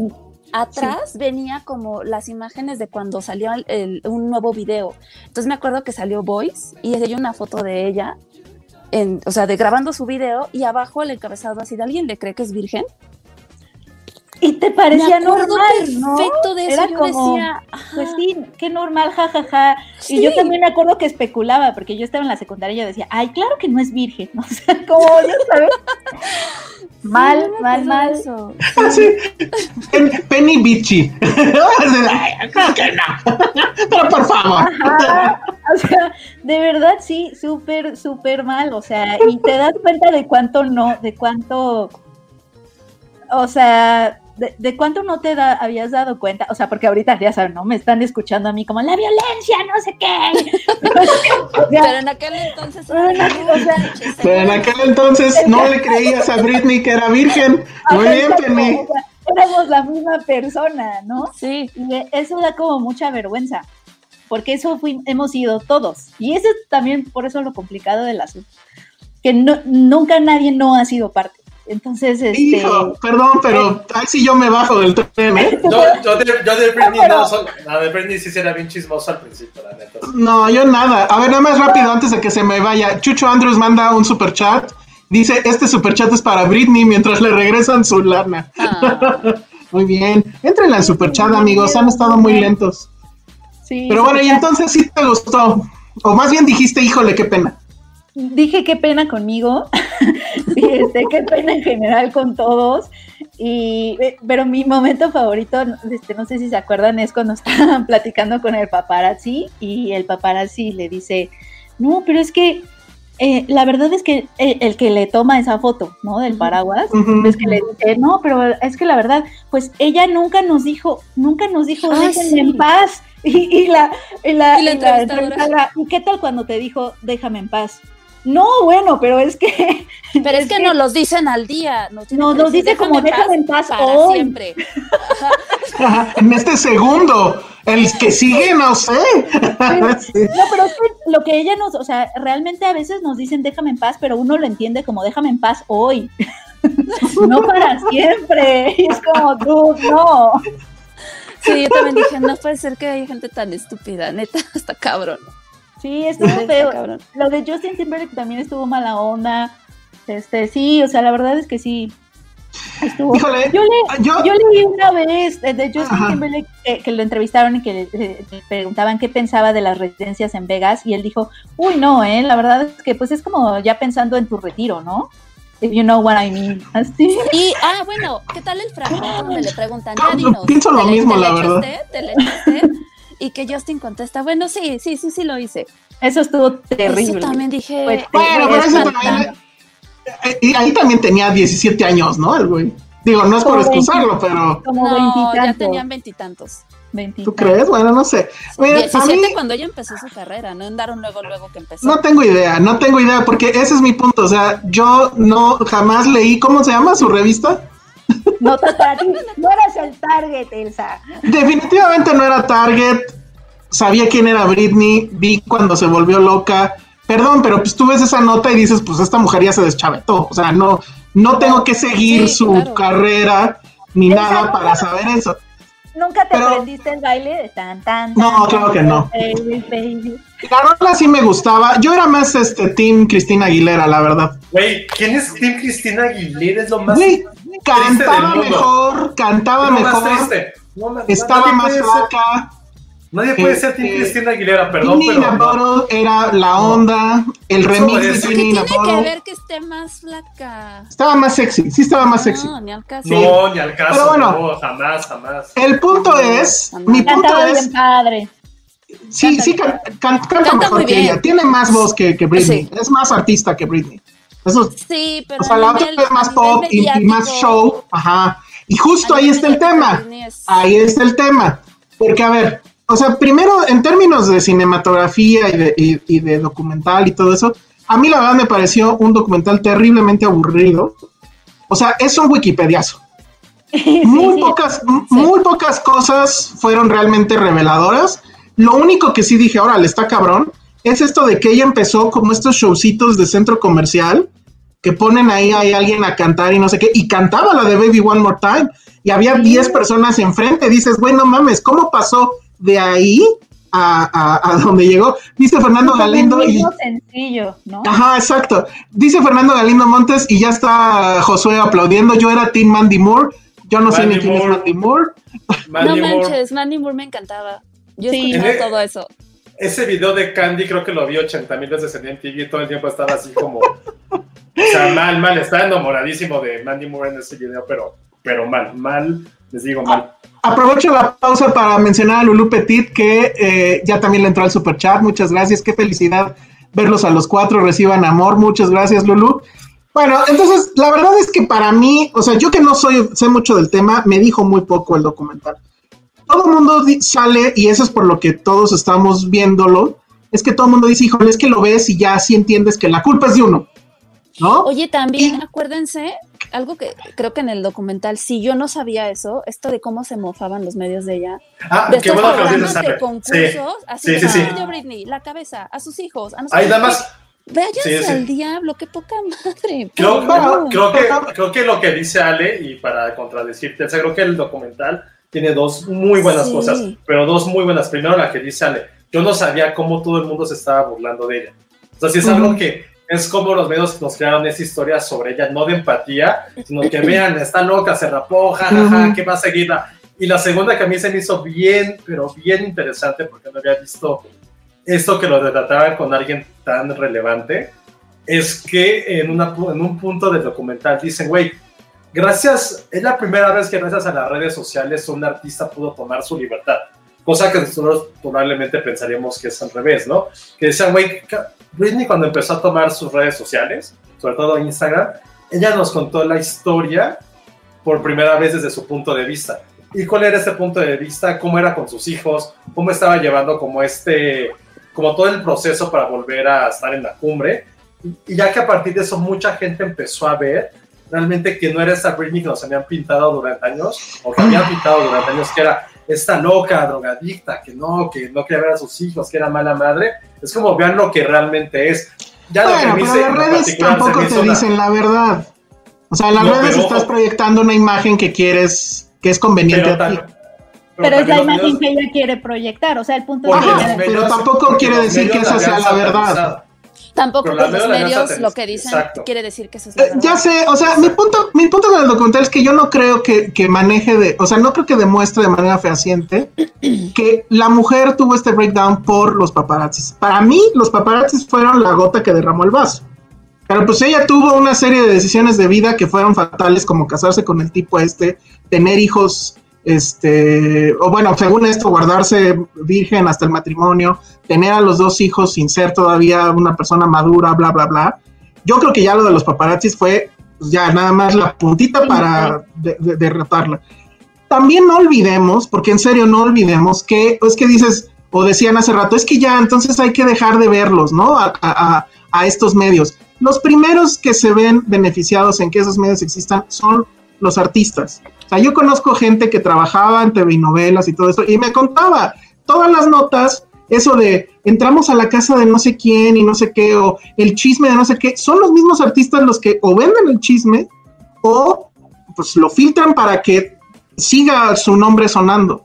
Hay un juego ahí de, de un, o sea, es, es una relación simbiótica entre este tipo de personajes y ese tipo de publicaciones, que hay un mutuo beneficio, que obviamente llega un momento donde uno de los dos ya no lo necesita. Las revistas ya no te van a pelar cuando dejes de ser un chisme jugoso y la- los artistas ya no quieren seguir el juego cuando ellos ya tienen una fama más o menos construida y demás. Entonces, híjole, o sea, creo que sí le hace falta muchísimo análisis de eso, quedarnos nada más en la cosa de, ay, no, este, la culpa es de nosotros y pobre Britney y eso, pues digo, nadie, nadie eh, creo que merezca tener ese acoso, pero yo sí creo que en algún punto prácticamente todos los artistas, tal vez ahora sea menos, pero casi todos los artistas pues sí le daban coba o lo, o- o lo permitían justo porque era parte del negocio.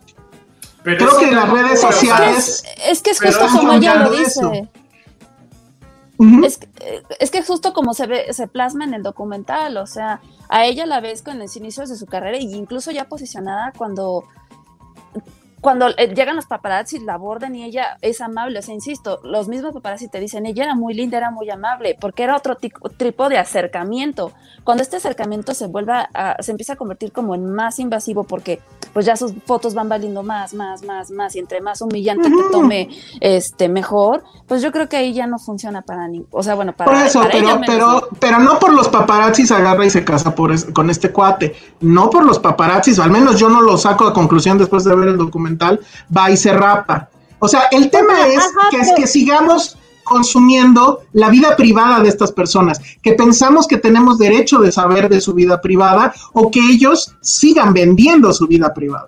O sea, creo que al final ahí se re- esa es la, la- eh, donde se reduce el nos, tema. y que nos creamos esas historias, creo. eh, Ajá, además. Nos, nos siento cómplices un poco, o sea, crea, que nos creamos esas historias, ¿no? Y que también alimentemos un poco esas historias. Y creo que lo fuerte es que, o sea, como que tú, tú dices esas decisiones que ella tomó, que sí están mal, pero creo que, o sea, el asunto aquí es que qué duro ha de ser que pues, todos tomamos malas decisiones, ¿no? Todos tenemos malas relaciones, todos hemos tenido, y qué duro ha de ser tener encima los medios durante esos esas crisis o esos errores que todos tenemos en nuestra vida, eso sí ha de ser cañón, o sea, que te quiten a tus hijos o que, imagínate, o sea, cuántas cosas que yo he hecho a lo mejor si yo fuera famosa, este, que se, se me juzgaría por hacer, pero simplemente las hice y nadie estaba viendo cuando las hice, ¿no?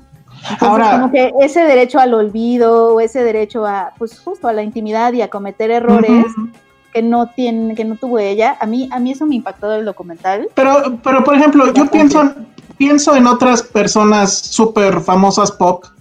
Digo, a lo mejor es una comparación malísima, pero por ejemplo, pienso en Luis Miguel. O sea, Luis Miguel ha tenido bien poquitos escándalos. O sea, bueno, yo no soy experto en esto, pero yo no recuerdo una foto del borracho. o, Bueno, cuando salió al concierto estando borracho, pues ahí sí había fotos, ¿no? Pero, o sea, escándalos del tipo o que los paparazzis estén así encima. Y ahí dices, bueno, o sea, mm, los medios no les interesa a Luis Miguel o Luis Miguel sí tiene un aprecio por su vida privada y pues ni no, modo, no, se eh, cuida. eso- Yo sé eso que no, está jodido cuidarse, No, no, a ver, tiempo, pero- eso lo dijeron en el documental, lo dijeron en el documental Pero- bien claro. Espera, perdón, dale. Ajá. Dijeron en el documental bien, bien claro. Britney Spears está siendo juzgada y todo el mundo quiere estar en su mente y en su cabeza y en su casa porque es mujer. Sí. Lo dejaron bien, bien claro. O sea, dijeron, güey, ¿por Es qué Justin Timberlake, ¿por qué. Justin Timberlake- dice, ¿por qué Justin Timberlake puede decir que se la cogió y todo el mundo le aplaude? Claro. ¿Y por qué Britney Spears está preguntando? No, no, tiene todo, o sea, sí está muy mala comparación con Luis Miguel. Una porque, Bueno, porque no es pensemos mujer, neta, no es en mujer. pensemos en quién se les ocurre. En Es que no hay nadie, o sea, Britney Spears es la figura más grande. bueno, en Cristina Aguilera. Cristina Aguilera tuvo un problema igual. Perdón, Cristina Aguilera es, es el dedo meñique comparado con Britney Spears. Ah, es el dedo no, pero meñique. Y ha tenido, No. y ha tenido Bueno, a problemas. ver, Claro, Lady no Gaga. Lady No Gaga. es tan grande. Le tocó Ah, traer- on. Claro No, que sí. no, ¿Cuánto tiempo no le estuvieron jodiendo porque tenía disque un pene por una foto? Sí, sí, es cierto. eso, no pues mames, sí. o sea, no. Pero, pero eso no fue de paparazzi, pero eso no fue de paparazzi. Eso fue justo de generar notas culeras con, con información falsa. Pero es que eso ya es otro tema. Pero es que, Es que, es que no sé, no sé, no sé. O sea, sí estoy de acuerdo que se manchan porque es mujer, sí. Pero también, o sea, sabes que te van a perseguir los paparazzis y te vas en un auto convertible. Yo sé, deberías de poder hacer lo que se pinche la regalada gana. Pero pues la realidad es esa. El juego del espectáculo, por lo menos en la cancha de estas personas, es ese. Y pues sí se vale bajarse de ese juego. Pero pues entonces lo tienes que hacer desde mucho antes. O sea, no sé. O sea, siento, para mí el documental no me demuestra es, eso. Es que, es que eso es como. Es que, es que eso también es como decir, ay, pues, si sabes que te van a molestar, ¿para qué te pones falda? O sea, no. No, no, no, no, no. No, porque pues sabes, sabes que allá afuera está ese ejército y simplemente no te sales por esa puerta. Pues O es que ya cualquier puerta en la que te salgas, o sea. Creo que ella No podía sé. salir a ningún lado. Creo que ella no podía salir a ningún lado. Y mm, o sea, creo que, creo que, o sea, creo que sí sí se vale, o sea, como creo que sí se vale cuestionar ambas. O sea, creo que sí se vale cuestionar como de este lado, como consumir esas cosas y creernos esas historias y también qué onda con los paparazzis y que además les paguen ese, esa cantidad de dinero por esas fotos. Y del otro lado, el celebrity culture que él se está cuestionando también. O sea, como que creo que se vale cuestionar. Creo que el documental podría dar para, para, para cuestionar ambas, sí. O sea, como Y bueno, y lo de los papás, el celebrity, sí, la cultura de, de celebridad eh, americana, que creo que es algo que cuestiona el documental. No, y aparte en esa ¿Cómo la época también había. nosotros? cómo se alimenta también de parte de ellos y de sus, de sus publicistas y de sus agentes, y, o sea, cómo todos contribuimos a eso, que lleva a, a alguien que a lo mejor no está, no tiene las herramientas en ese momento como, como todos alguna vez no lo tendríamos, a, a ese tipo de límites, que sí. Y, y, y ¿por qué ¿Quién- no hay más empatía? O sea, creo que sí debería de haber ¿Quién, algo de... quién- quién me ayuda a leer el mensaje de Patti Mantoto? Por favor. Me disculpo, soy la responsable de lo poco documentado y por ende empático que, que está Elsa en el tema Britney. Prometo corregirlo tan pronto sea posible. No, por te- favor, te Pati, necesitamos, te necesitamos aquí. tienes Pati. una misión. Eh, Que se conecte, Habla díganle con que se conecte. habla con Porque- él, conéctate o porque habla con él esta noche, terapéalo. Ah, Exacto, porque además él sabe, o sea, sí está súper, súper mala onda que, que esta narrativa de la mala madre, que siempre es un, algo que de verdad a las mujeres las acompaña y las atormenta, o sea, nunca hay una narrativa de qué mal padre. Es, es, que Claro, no, yo, Es yo que sí, que- yo sí estoy de acuerdo con esa narrativa. A mí me, me queda clarísimo que el tipo es un patán, pero quien se casó con el patán no fui yo, fue ella. O no, sea, no, pero no, es no, que no, no, a no ver, me refiero a eso, me refiero a que a ella la tachan de mala madre por, por las cuestiones que hace. O sea, Exacto. esa narrativa de la mala madre y estar buscando en las mujeres que salen de noche, cosas así, a la mala madre es algo súper machista y es algo sí, que, sí, sí. Sí. que ella, o sea, que no lo viven las celebridades hombres. O sea, Este, creo que nuestro ese es error- el punto. Nuestro error sería agarrar y decir que Britney es una santa porque tampoco lo es. Pero, Pero, no es tiene por qué humana. serlo para, y no ser- tienes, para exacto, o sea, para es como yo, si nos ponemos en ese ejemplo, pues yo también la he cagado con mis relaciones fatalmente y pues, no por eso ne- necesito ser juzgada de esa manera. Ahora No, nadie necesita eso, en el claro. sexismo que había en esa Ujú. época, por decir así, en Estados Unidos, porque justamente cuando eh, esa escena en donde sale Britney con Paris Hilton y Lindsay Lohan, me acordé, dije, claro, estaba en boga todavía en todos los, los sex tapes de, de Paris Hilton, las borracheras ver, de... por ejemplo, ese es un buen ejemplo. Es, O sea- esa, foto, esa foto, híjole, o sea, esa foto sí querían que se las tomaran. ¿Qué Esa foto? foto sí era de vean, estamos las tres. Y o no, no fue así de que las encontraron de repente a Britney, a Paris Hilton y a esta otra mujer, ¿cómo se llama? Este, Lindsay Lindsay Lohan. Lindsay Lonjas. Es- Está súper mal. Elsa, ¿Qué te pasa hoy? Pues es que no sé, o sea, lo que pasa es que la verdad es que Lo las que actrices, es que las actrices pop no, son No. mi. Pati, ayúdanos. Sí, sí, ya, Pati, por favor, deténlo. Ayúdanos a él. Es un súper buen apodo, Lindsay Lonjas, perdón. no es un que No. Elsa. Sí, no. Está Bueno. tiempo de llevarlo por el buen camino. No voy a leer el, el mensaje de Edgar Chirino porque es un cebollazo a su servidor, pero muchas gracias por tu super chat, Edgar. Muchas, muchas gracias. Este, bueno, ya Josué ya se fue, ya. Esto es- o sea, No, y aparte, sí. después de haber visto el documental de Paris, como que también digo, ay, sí me hace sentido. Fíjate, el de Paris está mejor. Y el de Paris, ahí sí, para que veas, en el de Paris Hilton sí dije, órale. O sea, Pero bueno, en la entrevista yo lo dice, teníamos esta empatía y por eso la comprendía. O sea, No, pero, pero ahí sí en el documental está muy bien, muy bien planteado la historia. Y ahí sí dices, o sea, efectivamente Paris Hilton era una party girl. O sea, ella sí era de, pues a mí me vale, yo voy a salir todas las noches. Y pues ahí estaban todos los, los paparazzis, pero siento que ella lo aceptaba como una realidad del hecho y sabía darle la vuelta. Definitivamente hay personas que no, te- o sea, no tiene por qué tampoco Britney ser de hierro y, poder combatir todos esos embates, pero creo que ella participó más en ese juego que lo que participó en su momento Paris, eh, Paris Hilton. Y el documental de Paris Hilton, ese sí fue, para mí sí fue muy, muy, muy revelador. O sea, sí le tomé muchísimo más respeto a Paris Hilton del que tenía. Ahí sí, ella súper preocupada, ¿no? Pero bueno, la verdad es que sí ya la veo con otros ojos a, a es esa que sí. mujer que a Britney. O sea, Britney me sigue pareciendo una víctima de muchas cosas, entre ellas los padres. Porque bueno, ese es el otro tema del documental, este asunto de que el padre la tiene básicamente bajo su yugo y ella, él decide eh, su dinero, eh, efectivamente creo que hasta dónde sale, qué viste y todo, ¿no?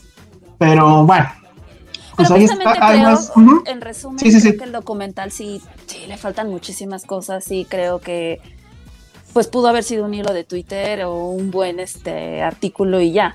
Ahora, es un de diferencia- Twitter hecho Sí, documental. tal Exacto. cual. Justo. Porque, por ejemplo, a diferencia del de París, que tú dices que está mucho mejor, concuerdo contigo, porque para empezar, en el documental de París sí vemos su propia voz, sí la podemos escuchar a ella. En este, ni su familia directamente, ni la, ni la misma Britney está en eso, ¿no? O sea, al final estamos escuchando una historia de amigos, de, de prensa, de gente que estuvo detrás de, que también, pues es una visión interesante, ¿no? Muy bien. Entonces ahora para cerrar, Josué y yo vamos a cantar Baby One More Time. A ver, venga, Josué. Yo-. Pero No, con la yo- coreografía. No, la tiempo, tiempo. Yo Baby One More Time sí es una canción que, que me gusta un chingo, que la cantan del karaoke sin tener que ver este... en mi- Sin en estar la alcoholizado. Sí, como cabrón, ahí me gusta un chingo. Y nada más para cerrar, es que me fui, por andar ahí jugando con el StreamYard se me, tra- se me trabó todo. Y ya nada más para Ok. cerrar una anécdota, bien- o sea, no, no, una anécdota bien, bien, que recordé ahorita viendo el documental y que como que ya analizándola sí me pegó. Sí, no me pegó, pero sí la analicé mejor. En alguna ocasión tuvimos chance, Ali y yo, de cenar con Frank Healy. Si no saben quién es Frank. Healy, está bien. Ay, Es el sí, vocalista cierto, de que nos Travis. contó. Es el vocalista de Travis. Nos contó que el día que Britney se peló, se cortó Se el rapó. pelo, se rapó y fue lo de la sombrilla, estaba en un hotel en el cual él estaba. Y que él estaba en su habitación y que escuchó como un ejército de paparazzis corrieron por el pasillo a tratar de sacarle una foto a Britney. Cuando ella se acaba de tener este breakdown, y que él se quedó y dijo, güey, ¿qué pedo? Y nos dijo, y nos dijo, güey, y nos lo dijo en la cena, güey, no saben lo mal que me sentí por ella. Sí, cierto. O sea, pero te lo dice un güey que, o sea, un bastante famoso que dice, güey, me sentí muy mal por ver cómo él no sabía qué es lo que había ocurrido, se enteró después que fue cuando tuve ese breakdown. Que sentir así como vibraba el hotel y cómo el salir fue como, güey, pues, ¿qué está pasando? Y dijo, madre, neta que alguien estás en tu peor momento de la vida. Lo que quieres estar es, es a lo mejor solo. Y esto, perdón, pero ella no pidió que corrieran al hotel por tomar esta foto porque se había rapado. Entonces, la neta, no recordaba esa anécdota hasta que vi el documental y dije, chale.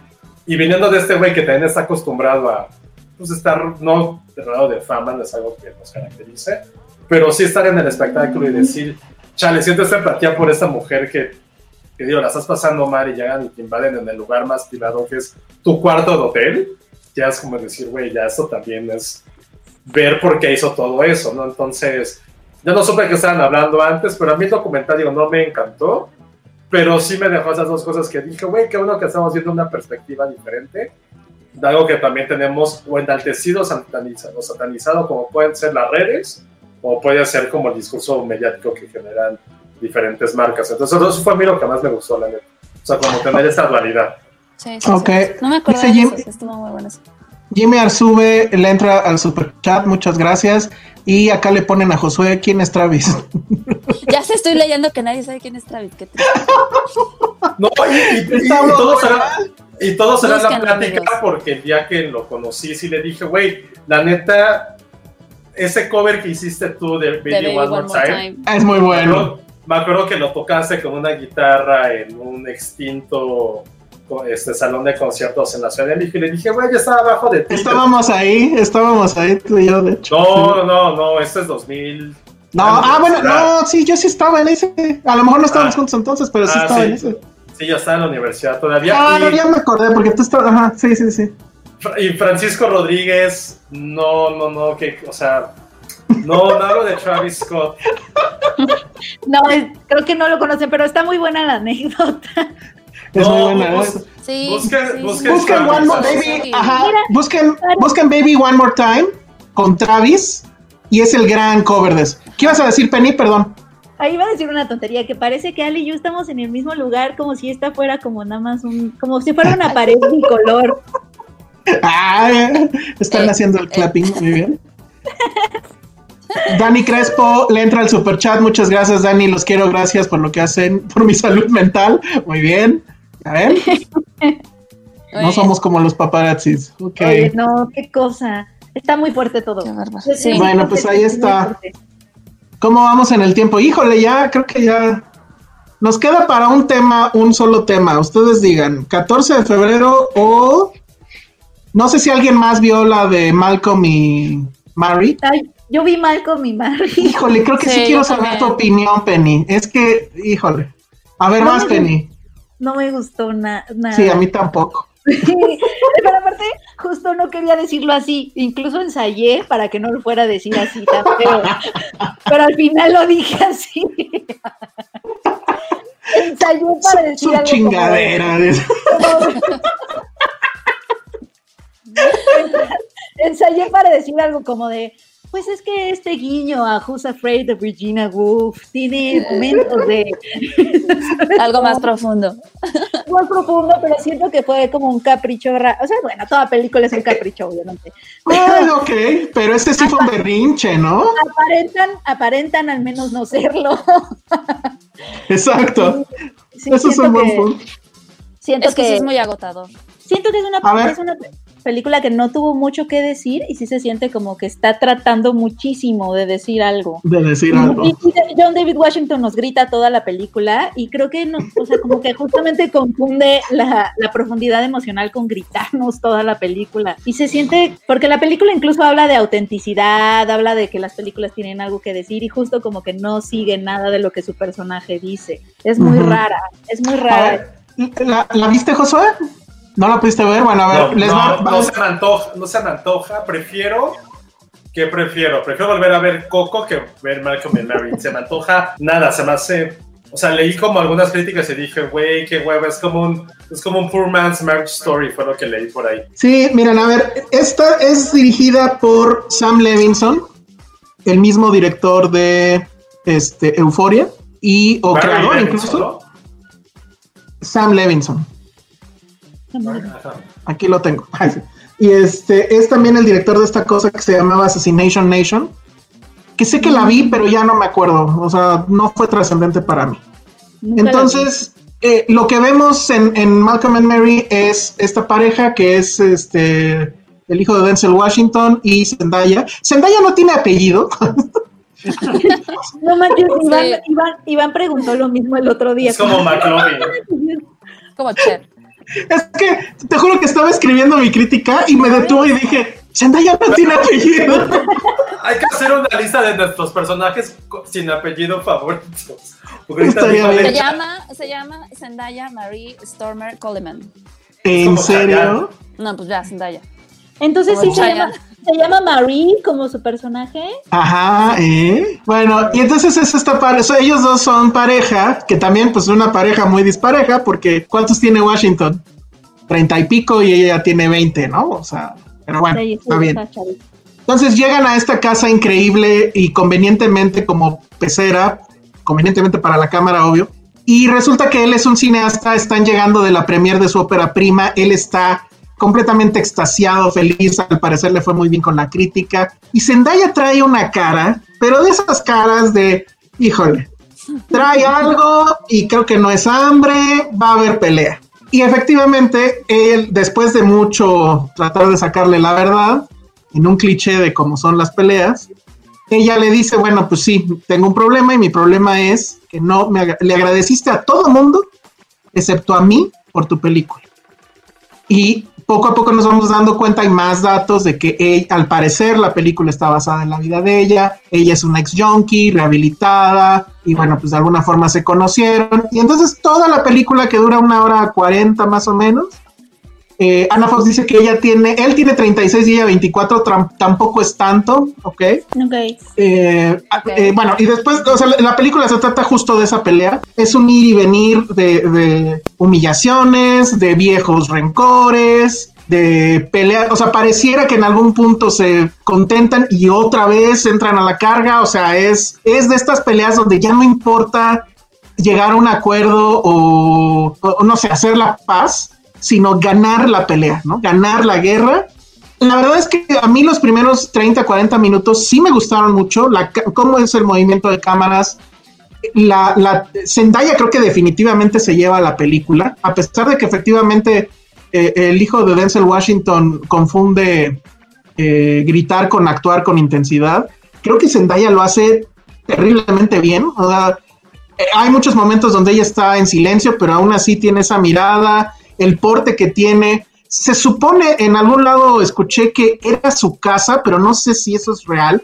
La película se, filmó en la pandemia Entonces, bueno, pues es un crew reducido, los dos personajes, etcétera, y se supone incluso que el vestuario también era, era ropa de ellos, justo para que fuera más seguro, ¿no? Y no tener que estar con la onda de, híjole, esto lo habrán desinfectado, ¿no? Bueno, entonces el vestido que ella trae prácticamente toda la noche o toda la película, pues es el de ella.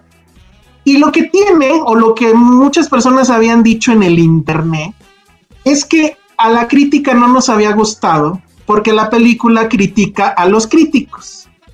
Y es que toda la anécdota está basada en algo que sí le pasó al director, que cuando fue la de Assassination Nation y que fue la premier, no se le olvidó agradecer a su esposa y que obviamente hubo una pelea, pero además que hay una crítica del LA Times que la hizo pomada. Y es que en esta película el personaje de Washington es muy hiriente con esa crítica porque dice que es una tonta, una estúpida, o sea, hay todo un soliloquio de como 10 minutos donde le mienta la madre, incluso porque la crítica es, o sea, es, dice que es una obra maestra y aún así se enoja porque el cuate no quiere que lo encasillen en director de política o, director de temas sociales por ser negro. Dice, si yo quisiera mañana hacer una película de Lego, lo hago y no sé qué. O sea, un, un tipejo la verdad es que no lo aguantas. Y, ese es creo que el tema de la película. O sea, la, película no va a ningún lado. O sea, es nada más estar viendo cómo se pelean sin mayor. Ajá. Y, ni siquiera son peleas, son monólogos, largos monólogos, bien actuados, creo, tal vez, pero que no llevan a nada. Y en el trasfondo, en la realidad, lo único que hay es el berrinche de este director por lo que le dijo hace, no sé, cinco años, seis años, una crítica que quién sabe si conoce o no, pero bueno, ahí está la crítica en el Times. Y, y, entonces hay gente que dice, ay, por eso no le gustan los críticos, porque los, los muestra como son y no sé qué. Váyanse al diablo. Obviamente no. A mí, a mí me sorprendería que alguien reaccionara así con una crítica. Ya no vi favorable, o sea, las no favorables. El tipo se pone loquísimo a cuadro. Eso sí me impresionó mucho, la verdad. Pero no, creo que no hay nada ahí, ¿eh? O sea, es una película que sí promete mucho, porque al principio creo que va muy, muy bien, y de repente ya dices, ah, bueno, ya. O sea, sí pasa lo que dice Josué, que de repente ya empiezas a agarrar el celular. Y dices, esto no va a ningún lado. Sí, es que justo te quedas con las actuaciones, ¿no? Llega un punto en el que de repente sí te diviertes, sobre todo con ella, que, que está mal a lo mejor que lo diga, pero digo, ahí sí me identifico. Porque, no, no, no, o sea, no, no, no con su situación, obviamente, no, sino en la forma de, de estallar, de que, de, o sea, que ves que se está conteniendo, se está conteniendo y haces, no, no tengo nada, no, no pasa nada. Pero eso es un cliché, ¿no? bueno, no sé. No, no es un cliché porque sí pasa, pero, pero es que resulta, o sea, resulta ser muy chistoso. Yo, yo, sí llegué a un punto en el que de repente la ves y, y este, está platicando y le avienta su monólogo sobre el cine y demás.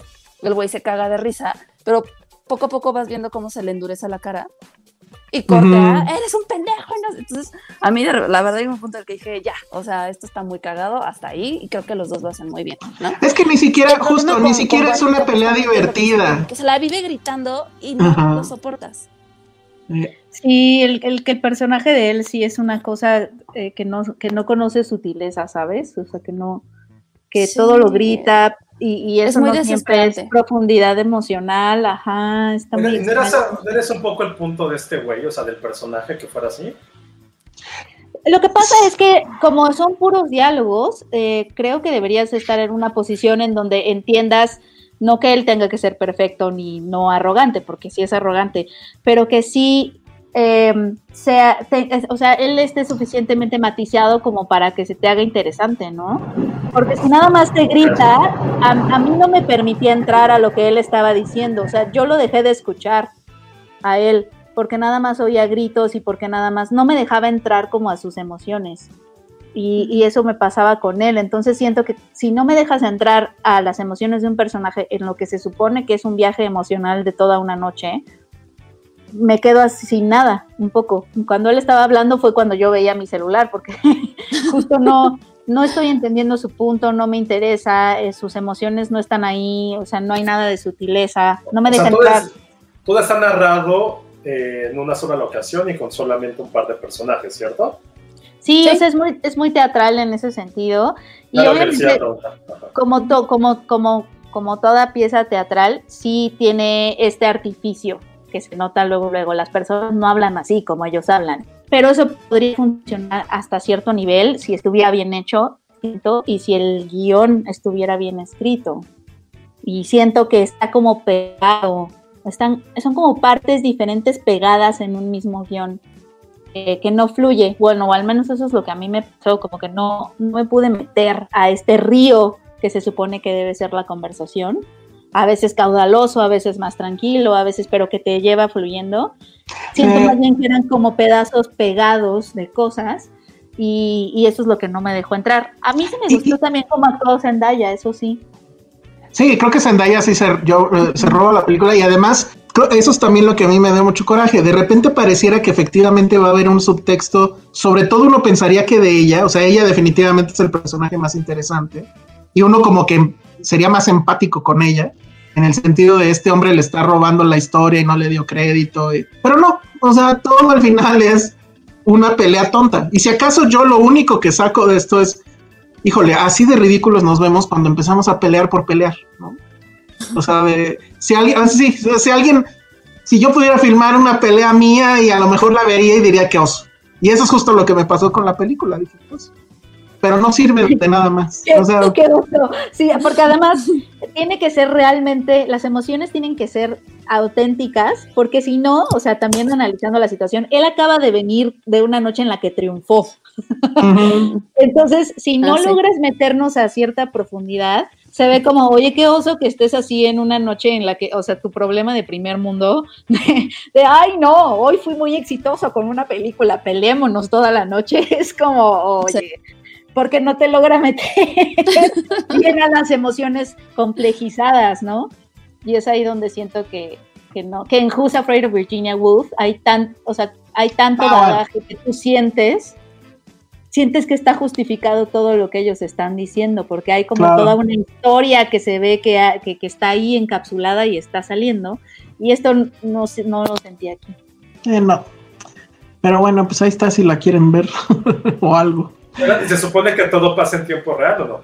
Sí, Ay, Sí, ¿no? sé. ¿Sí? No, no sé. ¿Hay cortes sí. de tiempo? No, creo que no. Según yo no. Ah, bueno, sí, no, no. Hay un momento súper raro en donde ella se va, se sale de la casa y como que se esconde Se va a atrás de hacer un árbol. pipí. No, se va a hacer pipí. a un Ah, se va a hacer pipí. Yo esa parte dije, ¿qué está pasando? Ay, no.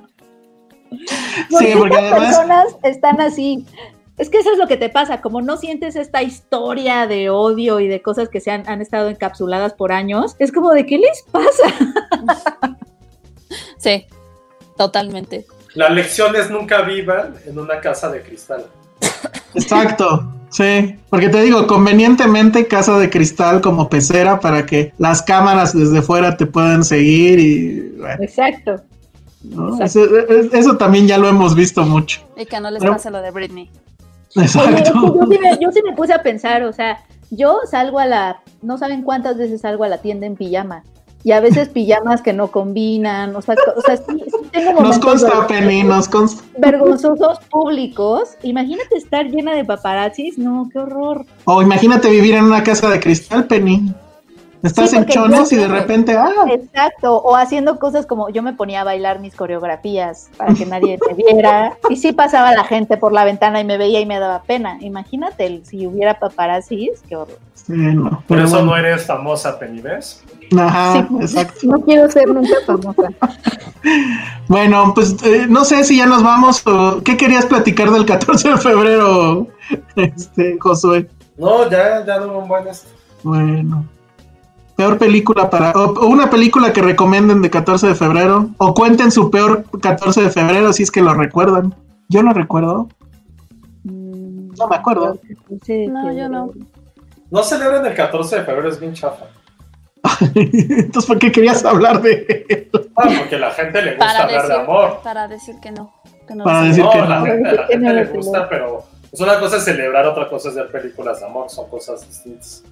No, no, Rodríguez quiere un marriage story entre Patty y Elsa. Oye, no. Es- o sea, ¿qué pasó? ¿Qué pasó ahí? Sí, Qué no. mala onda. Recomendaciones No, para no. cine virtual el 14. No sé si es de 14 de febrero, pero creo que viene mucho al caso y es una película que yo siempre decía que cuando conocía que alguien se iba a casar, les quería regalar. Y es obviamente La Guerra de los Roses. En muchos momentos de, Mary, de Malcolm and Mary yo decía, bueno, esto es como La Guerra de los Roses, pero quitándole lo gracioso. Entonces, véanla, si pueden, debe de estar en alguna plataforma, no sé. Búsquenla así, tal cual, La Guerra de los Roses. Es la historia de un matrimonio que es. Ah, ya no me acuerdo cómo se llaman los actores, ahorita les digo. Pero bueno, sale Danny DeVito como el, el abogado, que es el que cuenta la historia de este matrimonio que empieza, pues ya saben, se conocen, se enamoran, tienen un tórrido romance, se casan y luego, luego empiezan este, los problemas. Y es toda la crónica de cómo es ese divorcio, que es este, terrible. Entonces, esa para mí creo que es una película perfecta. Era Michael Douglas y Kathleen Turner, la pareja. Kathleen Turner será espectacular. Sí. Entonces, esa sería mi película anti 14 de febrero. No sé ustedes Película- si tienen alguna. Una película. que- que- ah, no sabía que ya habíamos hecho algún especial de 14 de febrero, no, no recordaba. Sí, Y, pues sí. yo tampoco, y tampoco recordaba esto, Penny. ¿Qué? ¿Qué? Ah, No manches. A ver, Cintia Salmerón, para los que nos no. están escuchando en el podcast, déjenme nada más comento. Cintia Salmerón, que es la Wikipedia de Filmsteria, dice: Les recuerdo, Josué y Penny, que les quedan cinco años para su pacto que hicieron de tener una hija. Y No, seguro no. de 14 de febrero, yo no sé. Pero qué No bueno que tenemos a Cintia. Yo tampoco me acordaba. yo tampoco me acuerdo Yo ni de sabía. ese pacto. No me ¿Qué van acuerdo pacto, pero siento que Yo siento que sí que tienen que podemos- cumplirlo. Porque si que en cinco podemos años salirnos- seguimos vivos, yo siento que podemos salirnos de él. no, yo siento que no. No, Yo- no, es siento-. Yo siento que que, si lleguemos en cinco años, exacto. Yo creo que si llegan a cinco años, llegamos a cinco años, sí Pero- tienen que sellarlo con la creación del bebé Filmsteria. Era un, era un, era un este, sí, no nos casábamos antes, o si no teníamos una Ah. pareja antes, algo No así. lo era. recuerdo, pero su- ah, creo que sí, porque lo platicamos en el Y- coche y después lo dijimos en el podcast. Y no estoy, ajá, y no estoy segura, o sea, creo que fue un pod escucha, no fue el que, el que lo propuso, y creo que nunca No me dijimos que acuerdo. No me acuerdo. Yo Nah, siento yo que no- que nos diga- salirnos de ese, de ese. Que nos diga Cintia. Yo Que digo que Cintia no. Sí, Oigan, Omar. Filmonáutico nos pregunta, ¿ya hablaron del despido de Gina Carano de The Mandalorian? ¿Ya la despidieron? ¿Ya es un hecho? ¿A quién? A Gina Carano, que es esta mujer, ¿cómo se llamaba en, el, en The Mandalorian? Pues no sé, pero la que estaba toda ponchada. Ah, la que era la. Este, la Estaba así. Sí, ya sé. Que de hecho es, tu madre. en la vida real.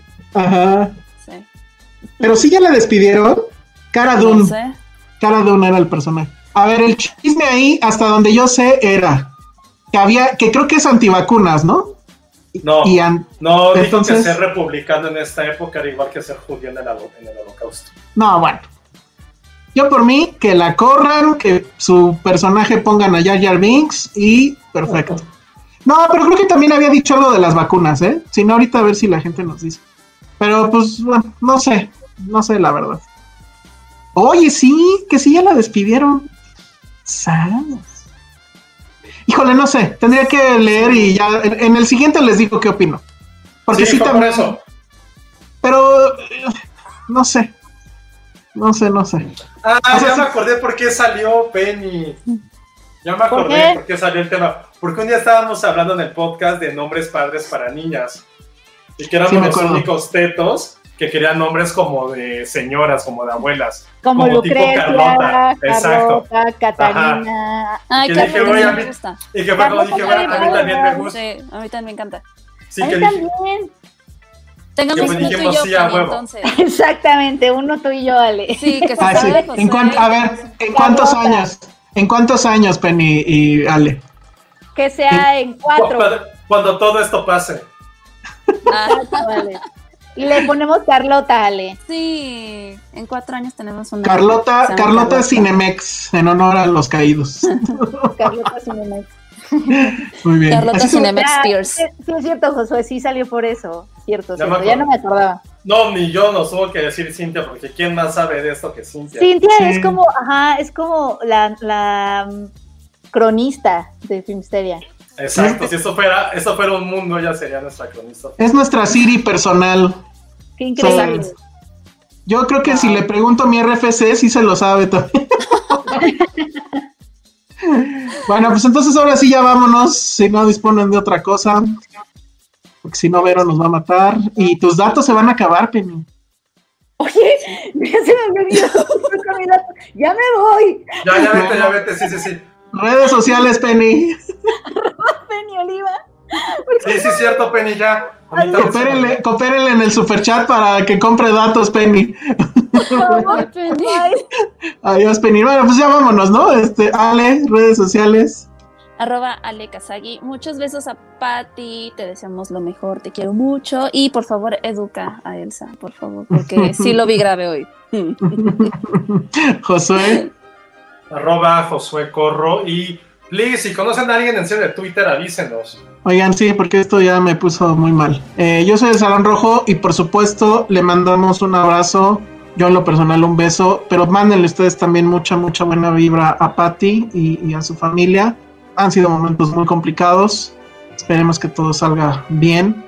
Y bueno, pues muchas gracias y muchos abrazos, muchos a Patty.